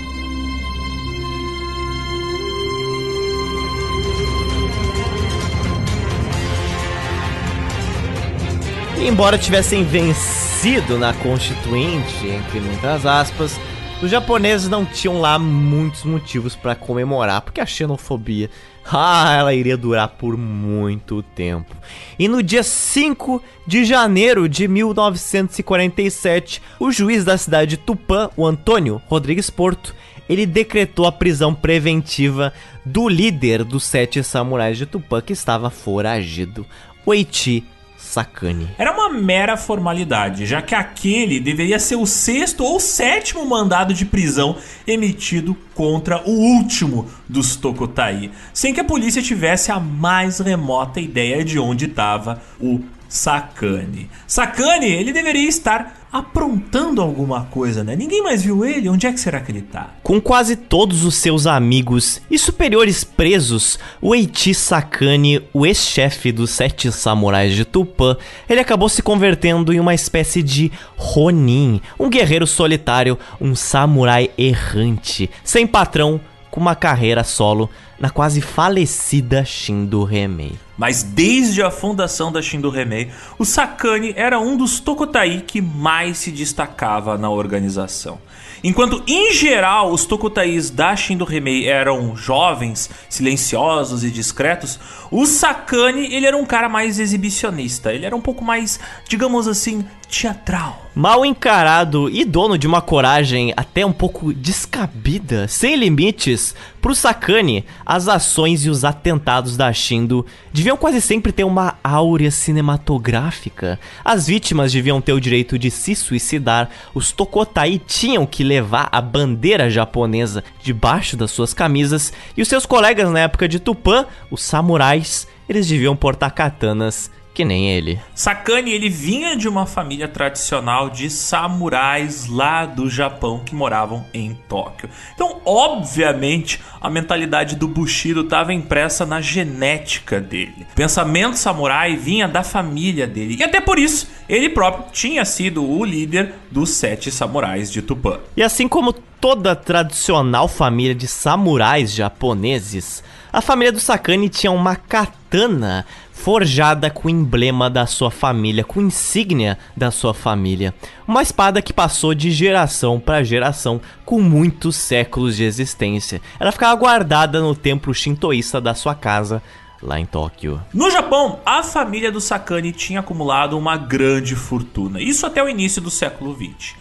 Entretanto, teve uma crise econômica que afetou todo o Japão ali no fim do século XIX, início do século XX, e a família dele foi impactada, embora bem menos que os outros japoneses. E vindo ao Brasil em 1927, com 19 anos, o Sakane veio com seus três irmãos, enquanto outra parte da sua família permaneceu lá no Japão. O Sakane e os seus irmãos, eles vieram já com bastante grana para comprar terras no interior de São Paulo. Uma situação muito diferente que outros imigrantes japoneses que vieram ao Brasil enfrentaram. Muitos, por falta de perspectiva de vida, foram atraídos, digamos assim, pelo Brasil, mas muitos outros vários foram expulsos pelo governo imperial japonês, que não conseguia administrar a crescente população do país e a crise agrícola. Sim, muitos dos japoneses pobres que chegaram ao Brasil foram empurrados para cá para aliviar a situação do governo. Um motivo bem menos idealista que aquele ideal de repovoar o mundo com os japoneses. Um desses japoneses que não teve escolha foi o caso da camponesa Mosako, que veio ao Brasil para trabalhar na terra de outros brasileiros em um regime que se revelaria ser praticamente escravidão. Ela também veio em 1927, inclusive no mesmo navio que teria vindo o Sakane, o navio chamado Buenos Aires Maru. Na própria viagem, o Sakane e a Mosako desenvolveram uma relação amorosa. Mas o grande detalhe dessa história é que Mosako, embora japonesa, ela era uma Ainu. E para os tradicionais japoneses, ainda mais para a família do Sakane, se relacionar com uma Ainu era imperdoável. Para quem não sabe, um dos povos mais xenofóbicos e racistas da história da humanidade e do mundo até hoje é o povo japonês. Você pode olhar para as políticas imigratórias deles nos dias de hoje e você pode olhar, por exemplo, para o nosso episódio que fala dos crimes do Japão Imperial, o que, que eles cometeram de crimes na Coreia e na China. Não preciso dizer que o fato da Mosako ser uma Ainu era algo muito importante para essa nossa história aqui. Porque se liguem só, os Ainu, eles são um povo indígena vindo principalmente do norte do Japão. É dito que eles foram os primeiros habitantes da ilha mais ao norte do Japão, a ilha de Hokkaido. E eles faziam comércio com os japoneses ao longo de vários séculos. Mas eles sofriam preconceito por pertencer a uma etnia que era considerada pelos japoneses diferente da deles. Fisicamente, os Ainu eles são bem diferentes dos tradicionais japoneses. Enquanto os Ainu se assemelham a um povo sibério, mas com muitas características polinésias, um cabelo crespo, eles são normalmente parrudos, altos, e os homens têm bastante barba, enquanto o principal grupo étnico do Japão, os Yamato, eles são bem diferentes, como vocês devem imaginar. São bem mais baixos que os Anui, são mais brancos, mais magros e normalmente não tem muitos pelos. Depois do período que foi a restauração Meiji do Japão, aquele salto tecnológico e cultural que aconteceu depois da chegada do Commodore Perry lá no século XIX, houve, né, toda uma mudança gigantesca no Japão. E muitos japoneses, com esse país que estava se industrializando e crescendo, começaram a migrar para a ilha dos Ainu. E, obviamente, esse deslocamento de japoneses para o norte acabou provocando uma ocupação de japoneses das terras que originalmente eram dos Ainus, das terras ancestrais dos indígenas japoneses. Os japoneses foram colonizando essas terras, foram proibindo os nativos de pescar, proibindo eles de caçar e foram obrigando os Ainu a adotar nomes japoneses, obrigando eles a falar japonês e lentamente forçando eles a abandonar suas culturas e tradições. E não só no século XIX, mas até os dias de hoje, muitos Ainu eles escondem a sua origem, a origem de sua família, para não sofrer com preconceito. E aqueles que são identificados como Ainu, obviamente sofrem racismo e vários permanecem na pobreza e na marginalidade. Esse foi o caso da Mosako,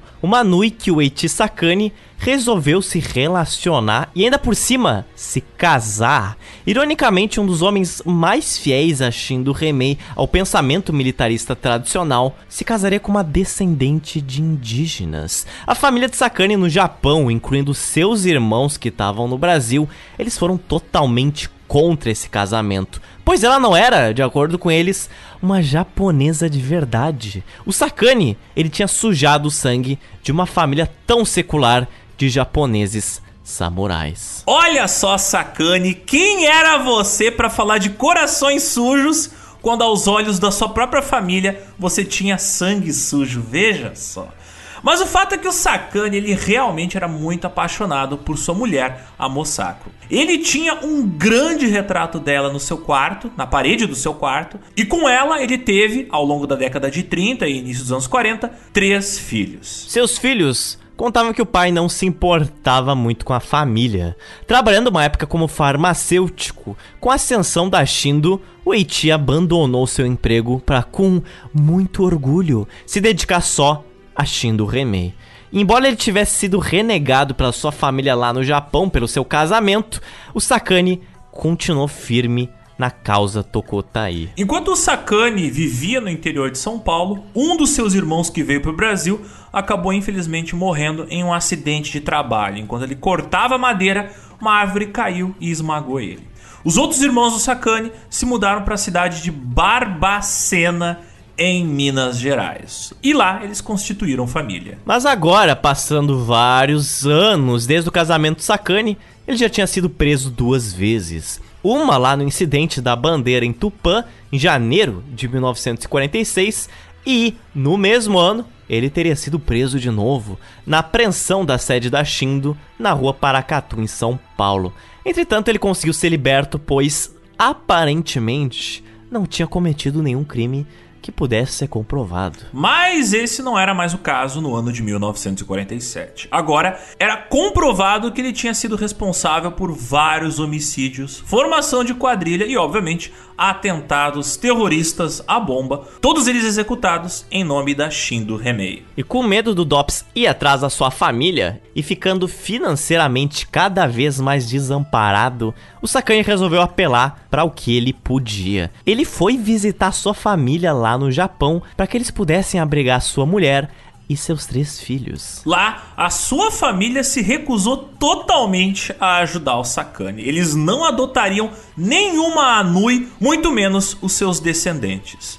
O Sakane aparentemente gostava de executar aqueles que ele considerava traidores da pátria do Japão, mas para sua própria família ele era um traidor da pátria. Antes de ir embora, não tendo conseguido dinheiro e nem aprovação da família lá no Japão, o Sakane ele fez algo que certamente os descendentes da sua família lá no Japão o odeia e o culpa até hoje em dia. O Sakane resolveu roubar a espada samurai com o emblema da família Sakane. A espada, aquela forjada ao longo de muitas décadas, com muitos séculos de existência, passada de geração para geração com insígnia da família. Ele chegou no templo, pegou a espada e adeus de volta ao Brasil. Voltando ao Brasil, o Sakane ele se mudou junto com a sua mulher Mosako e junto com seus três filhos para a cidade de Barbacena. A mesma cidade que a gente citou, que morava parte da sua família que havia migrado do Japão para o Brasil.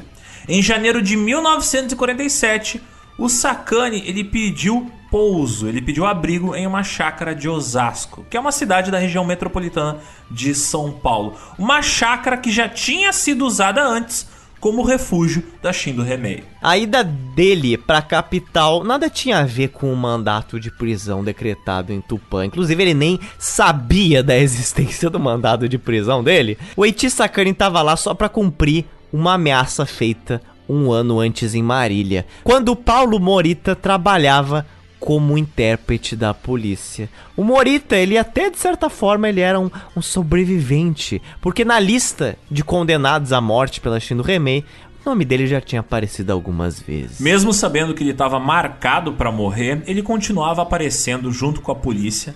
Ele continuava denunciando os japoneses suspeitos de ligação com a Shindo Remei e ele continuava aparecendo em cerimônias públicas ao lado de policiais que reprimiam nacionalistas japoneses. Ou seja, matar um derrotista como aquele, um traidor como aquele, tinha se tornado uma questão de honra pro Eiichi Sakane. A Shindo Remei, ou pelo menos o que tinha sobrado dela, não podia deixar ele vivo. Durante uma semana, o Sakane seguiu Morita todos os dias, até ele se sentir seguro para poder agir. A hora ideal para pegar o Morita seria antes dele ir pro trabalho, quando ele passeava com a sua filha, a Mayumi, no Parque da Aclimação, que ficava a poucas quadras da sua casa. Era uma abafada segunda-feira de verão, esse dia 6 de janeiro de 1947.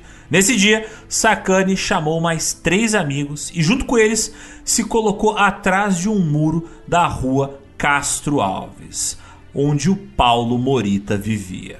Por volta das 9 horas, Morita apareceu, levando no colo a filha de apenas 8 meses. Os dois chegaram ali, eles foram andando, passeando perto da Avenida Aclimação. Mas o Sakane cortou caminho e estava já esperando eles na entrada do parque. Quando Morita pôs os pés na calçada, o Sakane tirou o revólver e disparou três vezes no peito dele. O Itisakane saiu correndo então rumo ao bairro vizinho do Paraíso. Atraídos pelo som dos disparos, cidadãos que estavam próximos dali tentaram ajudar o homem que tinha caído sobre uma poça do seu próprio sangue, ao lado de uma garotinha que estava completamente desesperada. Mas não tinha mais o que fazer. O homem estava morto.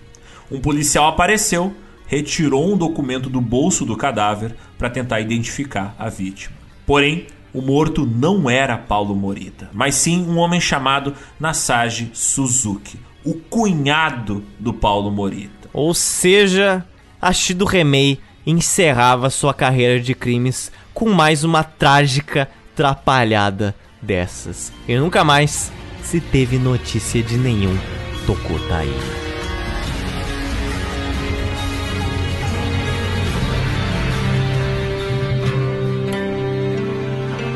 Durante os 13 meses de atuação da Shin do Remei, 23 pessoas foram mortas e 147 foram feridas. Ao todo, a polícia paulista deteve, identificou e fichou 31.380 imigrantes japoneses suspeitos de ligação com a seita. Embora 1.423 deles foram acusados pelo Ministério Público, a justiça só aceitou a denúncia contra 381 deles. E no final de 1946, o presidente da República, Eurico Gaspar Dutra, baixou um decreto considerando, abre aspas, elementos nocivos aos interesses nacionais, fecha aspas, e acabou expulsando do Brasil 80 imigrantes japoneses, acusados de serem mandantes ou executores dos crimes da Shindo Remei. Dentre esses que foram expulsos do Brasil estavam Junji Kikawa, fundador da Shindo Remei, que foi preso três vezes. E nenhum desses 80 que foram expulsos do Brasil chegaria de fato a ser expulso do Brasil. Brasil, né? Crime acontece, feijoada. Mas como os homens escaparam dessa? Ora só. Os recursos judiciais impetrados pelos advogados, eles protelavam a execução das penas de expulsão até meados dos anos 50. Então, basicamente, os advogados contratados pela galera da Shindo era muito bom. E eles tentaram jogar adiante, cada vez mais adiante, a expulsão deles. A expulsão iria acontecer, mas era questão desses advogados ganharem tempo. Mas ocorreu algo curioso no Natal de 1956. Aconteceu que quando a maioria deles estava cumprindo pelo menos 10 anos de prisão, o presidente, o Juscelino Kubitschek, comutou as penas de todos eles, colocando todos os presos em liberdade e suspendendo qualquer futura expulsão do Brasil. Na década de 1950, um japonês preso no presídio de São Paulo pediu para conversar com o capitão de polícia que estava de plantão naquela noite. Sem ter uma acusação formal contra ele e tendo sido apanhado nos arrastões da polícia, aquele japonês se identificou como Fusatoshi Yamamoto. Ele comentou na conversa dizendo que não aguentava mais saber que a polícia, ainda em busca do matador de Mizobi, continuava prendendo e torturando muitos japoneses, dentre os quais vários eram inocentes. Vendo tanta gente inocente sofrer, o Yamamoto resolveu contar então, de uma vez, a verdade. Qual era a verdade? Ele era o matador de Mizobi. Ele era o primeiro executor da Shino Remei. Esse cara que executou a primeira pessoa deste podcast. Levado à delegacia de Bastos, onde o crime tinha sido cometido, o japonês confessou com vários detalhes como ele acabou com a vida do diretor da cooperativa da cidade. No começo da década de 1950, quando ele cumpria a sua pena, Yamamoto faria mais uma revelação surpreendente. Diante das câmeras de TV da NHK, uma rede de televisão japonesa que estava produzindo um documentário sobre a Shindo Remei, o Yamamoto contou que ele já se considerava perdoado pelo crime. Segundo ele, a mulher de Kuta Mizobi falou para mim que eu posso viver sem problemas de consciência. Ela não tem ódio de mim. Tudo indicava que aos poucos as feridas abertas pela Shindo Remei na comunidade nipônica estavam aos poucos se cicatrizando. Eiichi Sakane, o último Tokotai, jamais seria apanhado pela polícia. Depois daquela execução que não deu certo, a Mosako, a esposa do Sakane, ela pegou tuberculose e infelizmente faleceu.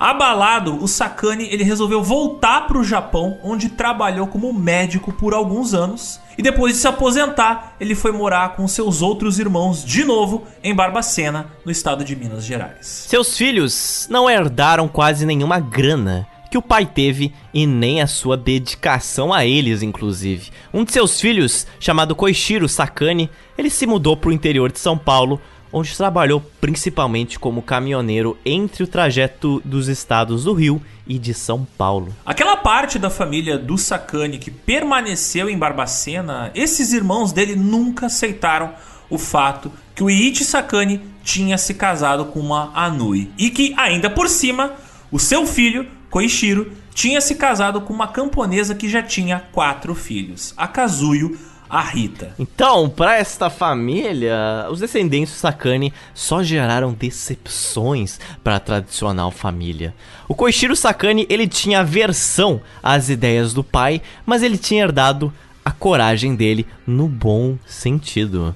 Ele era conhecido por resgatar muitas pessoas que estavam escravizadas em fazendas no interior de São Paulo e no interior do Rio de Janeiro no meio do século XX. A esposa do Koichiro, a Kazuyo, ela contava que frequentemente ela era acordada pelo marido que chegava com o caminhão crivado de balas após ele ter resgatado dezenas de mulheres que tinham sido escravizadas em fazendas próximas de onde eles moravam. Ela preparava então um angu, uma comida, né, um prato feito com água, fubá e um pouco de sal, para dar um, alguma coisa de comer para essas mulheres que tinham sido resgatadas. O Koichiro ele teve três filhos com a sua esposa Kazuyo, e uma delas, chamada Hari, era fisicamente idêntica à sua avó, a Mosako, que era a mulher do Ichi Sakane. A Hari tinha cabelo crespo, era alta e bastante diferente dos seus outros irmãos. E isso fez, veja você, o Ichi Sakane gostar muito da sua neta, porque obviamente lembrava a sua querida esposa. Mas o Sakane, ele nunca mais casou com ninguém. Ele permaneceu um viúvo solteiro.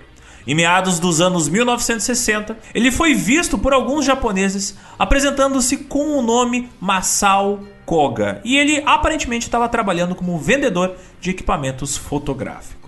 Quando a neta do Ichi Sakane, a Hari, ela visitava parte da família que morava em Barbacena, Minas Gerais, Parte da família que, inclusive, de certa forma, rechaçava a sua existência e a sua ascendência Nui, a Hari gostava de pregar uma peça na família. Ela sabia falar japonês, melhor ainda, japonês antigo, que foi ensinado pelo pai dela, mas ninguém da família sabia disso. De sacanagem, de madrugada, ela falava pelos corredores da casa em japonês antigo, anunciando que era a reencarnação de Mosako, aquela mulher que os irmãos de Sakane tanto repudiavam. Olha só, vingança, vingança. Pois fisicamente ela era idêntica à sua avó. Então veja você. É o destino punindo esses preconceituosos. A Hari aprendeu com o pai, o Koichiro, a dirigir, a trocar pneu de carro, a ser independente. Uma visão bem diferente que o pai do Koichiro, o tinha. Mais tarde, Koichiro se mudou com a sua família, sua filha, pro Rio de Janeiro. O Ichisakane viveu até os 90 e poucos anos de idade. E isso foi até o início dos anos 2000. Sim, você viveu, você coexistiu com o Ichisakane. Ichisakane faleceu em Barbacena. Mas ele não estava sozinho, ele não foi o único dos Tokotai que viveu bastante. Em outubro do ano 2000 havia, até onde se sabe, apenas três Tokotais vivos o Tokoichi Hidaka, que era dono de uma loja de bicicletas na cidade de Quintana, o Hiromi Yamashita e o Taro Mushino, ambos aposentados que viviam, ao menos até o início desse século, na cidade capital São Paulo. E os traumas deixados pelos crimes da Shindo Remei, eles nunca passaram. São perdas estúpidas que afetariam a vida dos familiares dos assassinados por várias décadas vindouras. Em 1957, a Aiko Higuchi que nós já citamos, filha do Ikuta Mizobi, aquele gerente da cooperativa de agricultores em Bastos, que foi assassinado pela Shindo Remei, a Aiko ela se mudou para São Paulo, onde vive até hoje. E ela comenta: "Minha mãe guardou muita mágoa no coração a vida inteira. Ela nunca falou muito sobre isso." Em 2008, quando Aiko Higuchi tinha 88 anos de idade, ela finalmente recebeu um telefonema de uma mulher que queria conversar com ela sobre o assassinato do seu pai. Nas palavras da Aiko, era filha do criminoso, que se chamava Yamamoto. Ela queria me encontrar. Quando ela veio num domingo, disse que o irmão dela não quis vir porque ficou com medo. Achava que eu ia matar ele. E a Aiko continua contando, dando uma risada. Eu não tinha coragem de matar galinha, jamais faria isso. Ela veio pedir desculpas pelo que o pai dela tinha feito. Eu disse a ela: Você não tem culpa. Eu não tenho raiva de você, mas tenho muita raiva do seu pai. Eu só tinha um pai e minha mãe ficou sozinha, sofrendo. O reencontro dessas duas pessoas que não tinham nada a ver com a história, mas acabaram metidas nessa confusão por serem filhas, né, dos dois envolvidos. No final das contas, esse encontro acabou sendo bom para as duas mulheres. Depois de 62 anos passados, a Aiko finalmente conseguiu falar abertamente sobre o que aconteceu com alguém envolvido do outro lado da história e finalmente ficar em paz com o seu passado.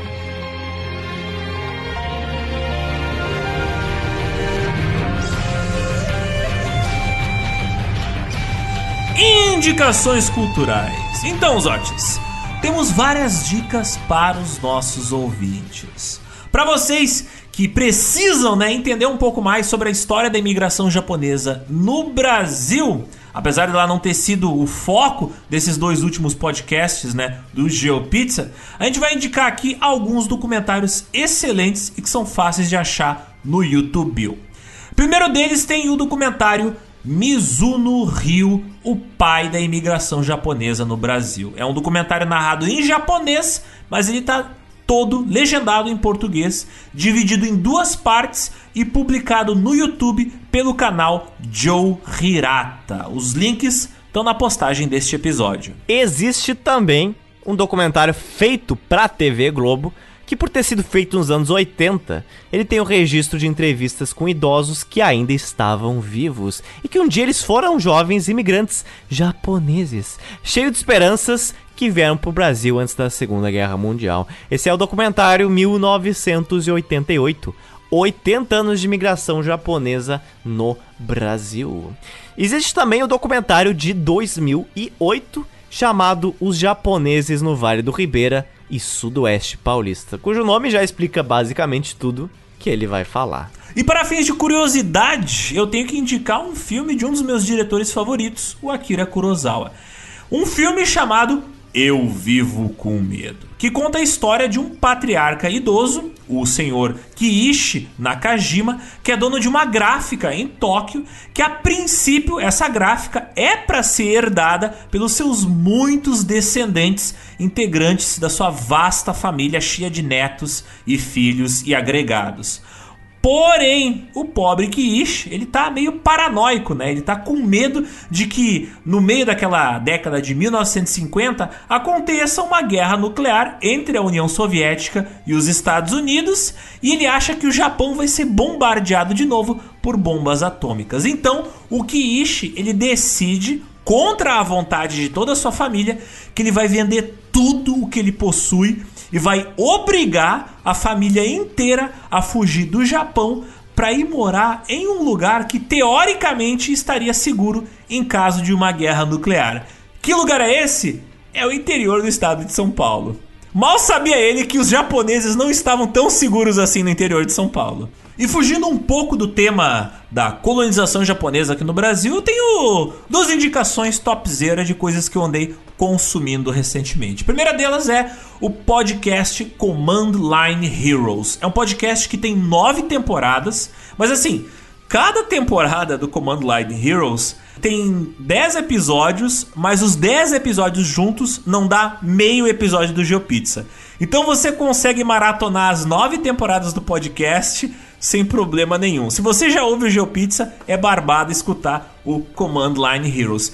E esse podcast, ele conta a história do desenvolvimento de várias tecnologias, como os primeiros softwares de administração da internet, o surgimento da internet, os primeiros sistemas operacionais, os primeiros vírus de computador e quais são as ameaças para os usuários de computador nos dias de hoje. É um podcast que mistura tecnologia e história. Confiram Command Line Heroes. E claro, tenho que recomendar sempre. Saiu esse ano a terceira temporada da For All Mankind, melhor série da Apple TV Plus, que conta a história alternativa de que e se os russos tivessem pousado primeiro na Lua?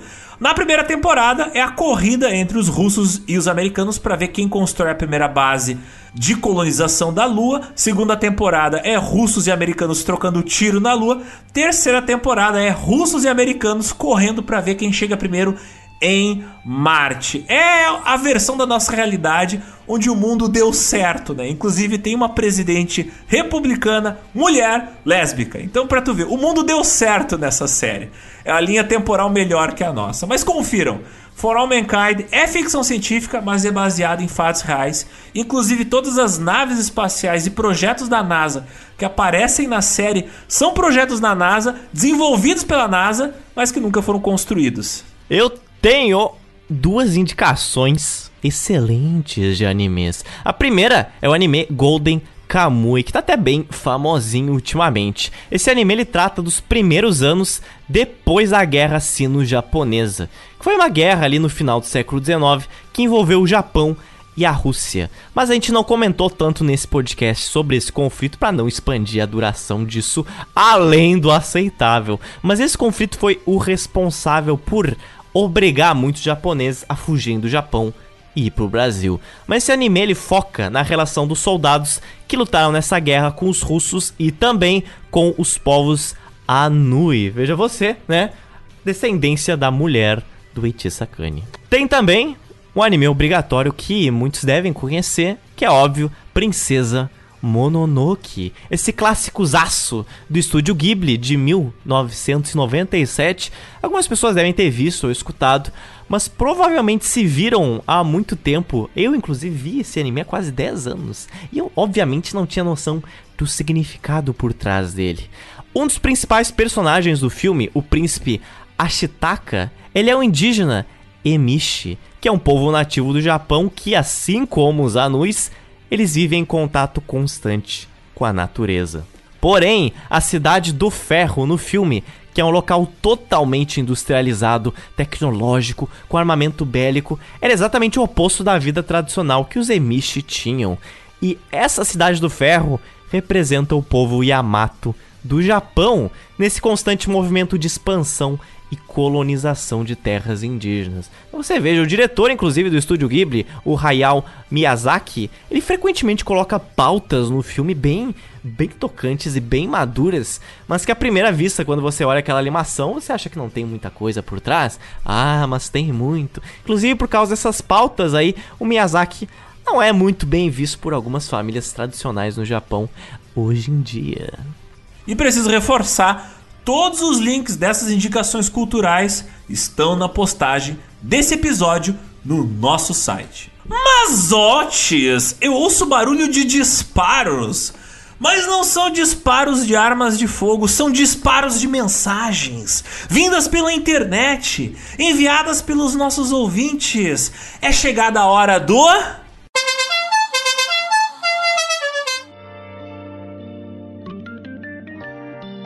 Chamando na tele. São os recadinhos sobre o nosso último episódio falando da Shin do Remei. E aí, Zotes, o que, que os ouvintes falaram sobre as tretas que essa máfia japonesa criminosa aprontou no interior de São Paulo? O Rodrigo de Moura, que é um grandiosíssimo apoiador nosso, que atende no Twitter pelo codinome de Rodrigo, mas não Hilbert, ele dá muitas opiniões bem interessantes, principalmente sobre a construção de bairros de São Paulo. Resumidamente, ele começa comentando que existia uma legislação em São Paulo que proibia publicações em outros idiomas e especificamente ela caiu sobre judeus que editavam o jornal O Nossa Voz em Bom Retiro. Ele também faz uma correção e um acréscimo, um agregamento acerca dos bairros Liberdade e Bela Vista. Ele comenta que muito antes do estabelecimento dos japoneses, dos imigrantes japoneses nesses bairros, eles não eram bairros, é claro, desabitados. Eram bairros que tinham e têm origem em formações afro-brasileiras muito importantes. Que esses bairros não são tipicamente japoneses, da mesma forma como o bairro Bela Vista não é um bairro tipicamente italiano, que não quer dizer que não tem uma forte influência, mas também muito menor do que se propagandeia. Ele manda vários links acerca de vestígios de quilombos no século XIX que existiram e permaneceram por lá, coexistindo junto a imigrantes japoneses e italianos. Ele também comenta que no caso da liberdade existe um movimento semelhante para o apagamento de memórias afro-brasileiras, assim como também outros povos asiáticos como chineses e coreanos. Ele faz um paralelo interessante que ele comenta que a gente falou disso de uma forma semelhante quando a gente falou de alguns bairros aqui de Porto Alegre, no caso o bairro Rio Branco, que era o bairro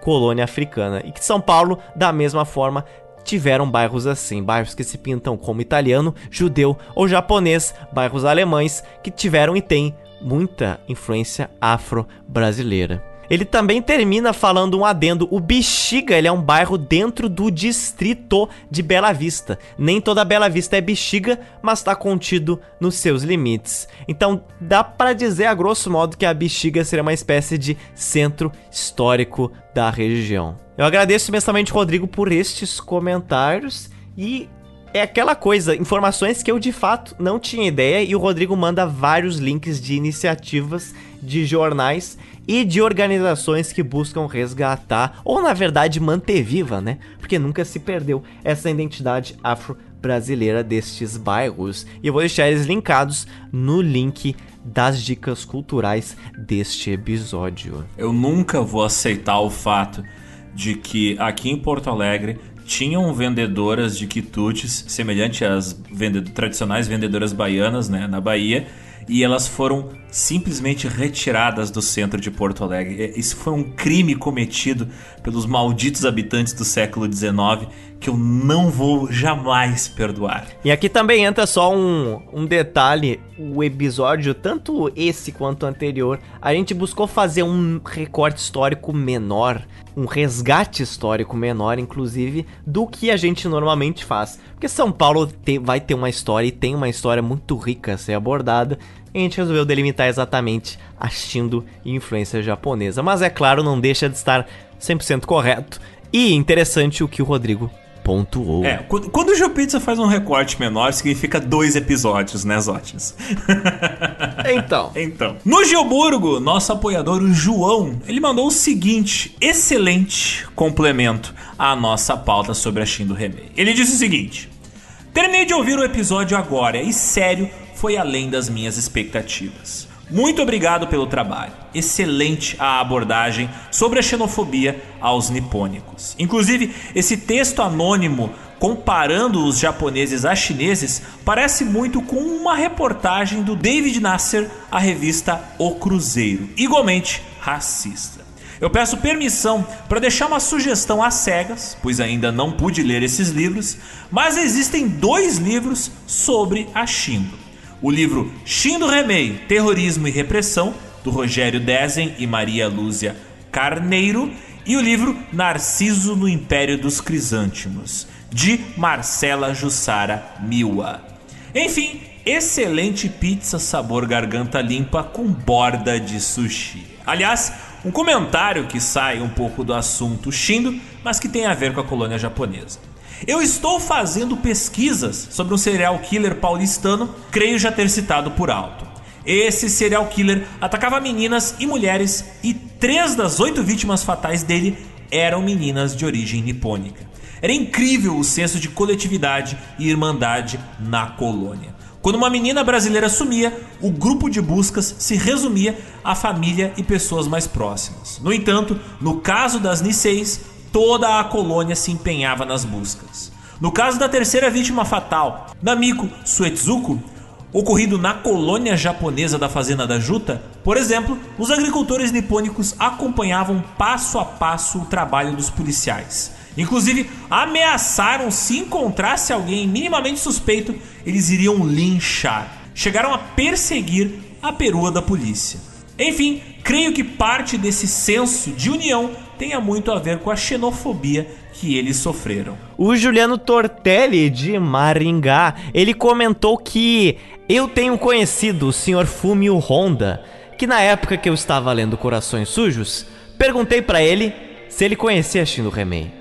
Ele disse: "Bando de loucos. Tentaram me recrutar, pulei fora. A doutora Helena, para ela eu tenho que mandar um abraço especial. Ela é nossa apoiadora e vendo que tinha uma parada que a gente ia fazer errado no podcast, ela me chamou no privado e me mandou a letra, dizendo: Ó, isso aí tá meio estranho, melhor vocês não fazerem isso aí. E dito e feito, caiu a ficha para mim e pros Otis e a gente procedeu com a correção necessária no podcast. Então, Reforço aqui, muito obrigado, doutora Helena. A gente gosta bastante de receber elogios dos nossos ouvintes, mas são as críticas dos ouvintes que fazem o podcast crescer de verdade. Desde o início da nossa jornada fazendo GeoPizza, toda vez que um ouvinte criticava alguma coisa, a gente ia lá, corrigia para melhorar essa pizza quinzenal. Então podem nos xingar no, no privado, viu? É três anos já disso pouquíssima coisa vai me ofender. A não ser que você queira muito. E mesmo se você quiser me ofender, você vai ter que esforçar, porque eu já li muita coisa. Ah, não, não. A, a, a doutora Helena não me xingou. Ela chegou com bastante respeito, falou e coisa e tal. E eu acatei com a ordem dela. A Roberta Lima, ela falou basicamente o que todos pensam, mas poucos têm coragem de falar. Ela falou que a história da Shido Remei daria, claro, um anime sensacional. Mas, de acordo com ela, o Japão deve querer fingir que eles nem existiram, por motivos de cringe. Estou ansiosa para a parte 2, por favor, Zots, não pegue Covid de novo para não atrasar a edição. E vim agradecer a menção ao mangá e Oi de Janízeros e o trabalho quase arqueológico digital de encontrá-lo. E adorei o sonho suado do Alexander. E pense pelo lado positivo: os Zots não te salvou, mas na real você queria realmente ser salvo? E aí, Alex? Ah, não sei, não sei, não sei. Só quem sabe a resposta para isso é o meu inconsciente sujo e perigoso. O Ravi Peixoto nos manda o seguinte recado muito relevante. Ele diz o seguinte: esse último episódio foi sensacional. A história em si é muito boa e muito melhor é os paralelos que podemos fazer com o pessoal bolsonarista ou trumpista radical e as redes de fake news. Se você deixa o cara alienado, ele só acredita no que os amigos fiéis dele falam. E aí, a mídia tradicional ou outras pessoas sempre parecem estar mentindo e conseguem fazer o cara acreditar em mamadeira de piroca, que a Hillary tinha um porão em uma pizzaria para cometer pedofilia, que o Kianon e maluquices desse nível. Enfim, história muito doida que nunca tinha ouvido falar e que vocês resgataram. Parabéns, Rodrigo Zotes e Alexander Demusso. Felipe Moreno falou que eu, Rodrigo Zotes e Alexander Demusso estão mal acostumando a gente.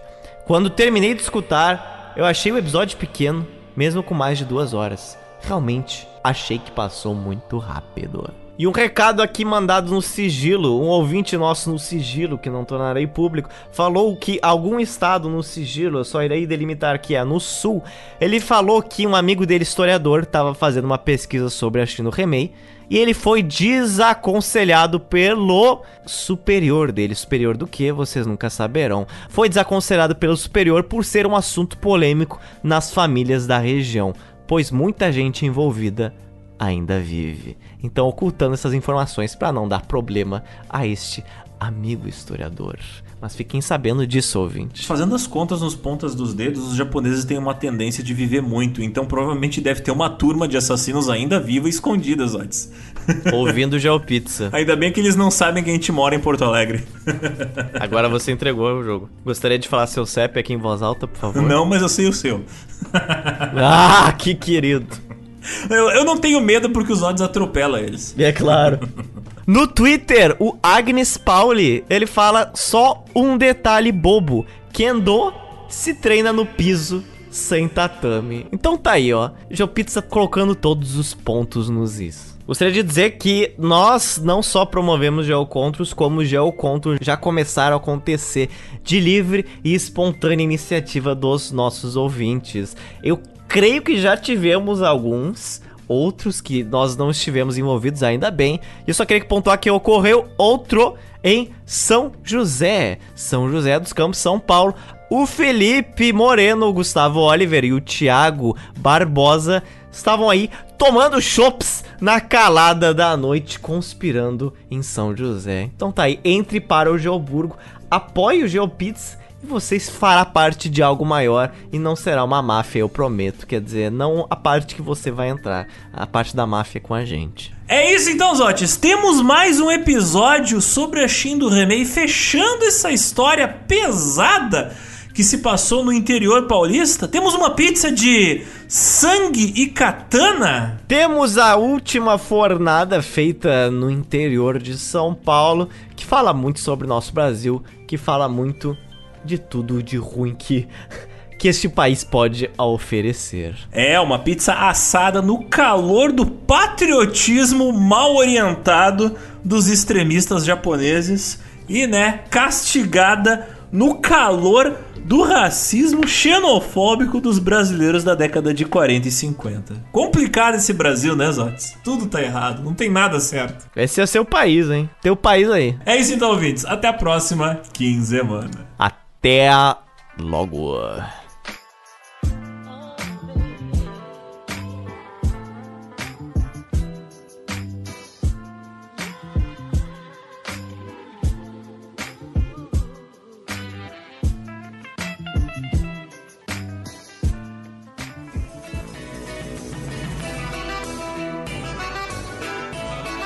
Então, Zotes, você tem a fama de ser um sedutor, né? Metade de Porto Alegre quer te comer, a outra metade quer dar ah, para você. Deus. É claro. Você é um perigo nas, nas ruas e nas calçadas e nas camas dos porto-alegrenses. Então me diga, que quais foram suas últimas aventuras pelos lençóis dos gaúchos e das gaúchas? As palavras não foram ditas por mim, não quer dizer que eu concorde com elas. Este podcast não espalha fake news, ele apenas embeleza as verdades deste mundo triste. Então, Zotes, qual foi o drama de sua vida amorosa mais recente? Essa, essa história, ela é, ela é antiga, na verdade. Ela aconteceu no início desse ano de 2022. Eu só lembrei dela porque há mais ou menos um mês, aqui eu e o Alexander, a gente foi no aniversário de uma grande amiga nossa, abraço Jéssica, e ela relembrou para a toda a mesa de convidados a história que aconteceu em janeiro de 2022. Esse Vocês momento... acham que eu faço bullying com os Otis, né? Não, todo mundo faz bullying com os Otis. É como o Juliano Tortelli falou, é o privilégio de poder receber de primeira mão essa desgraça. Em janeiro, três ouvintes nossos resolveram nos visitar na mesma semana. A Roberta de Barra Mansa, Rio de Janeiro, a Carol de Uberlândia, Minas Gerais e o Murilo de Foz, do Iguaçu, de Paraná. O que ocorre aqui, né? Essas pessoas, duas delas, na verdade, Roberta e a Carol, iam ficar na casa da Jéssica. E não havia cama suficiente para isso. Mas sem problemas, né? Vamos arranjar camas. Uma dessas camas estava na casa antiga da Jéssica. Fomos até lá pegar esta cama. No caso, fomos eu e ela de carro, eu, condutor, perigo, indo até a casa dela antiga para pegar esse colchão. Tudo certo até então. Quando se trata de camas, Otis, eu sei que você vai correndo atrás das camas. Chegamos lá, estava a mãe da nossa amiga Jéssica, estava uma vizinha dela e uma amiga dela junto. Beleza. Aí chegamos lá naquele calor de janeiro, extremamente calor. No caso, eu estava de, de bermuda, de short ou bermuda, um intermédio entre os dois. Ou seja, mostrando suas pernas torneadas pelo ciclismo. Pode, pode se entender assim.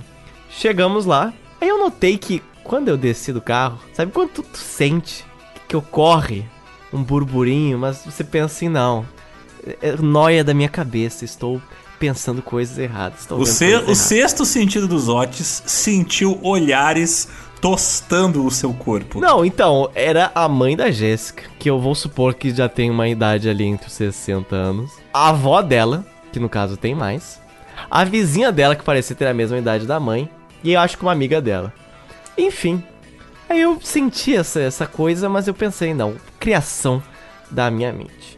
Aí eu fui lá esperar trazer o lençol pra colocar no carro e tal. Aí beleza. Colocamos tudo certo, dei umas palavras com a mãe da Jéssica, pegamos e saímos. Aí voltamos com o colchão dentro do carro. Aí no caminho a Jéssica me fala, Zotes, então, né? Preciso te contar uma coisa. Eu, caraca, o que que eu fiz? Onde eu errei? O que eu fiz de errado? O criminoso não, então, já sabe que a culpa é dele.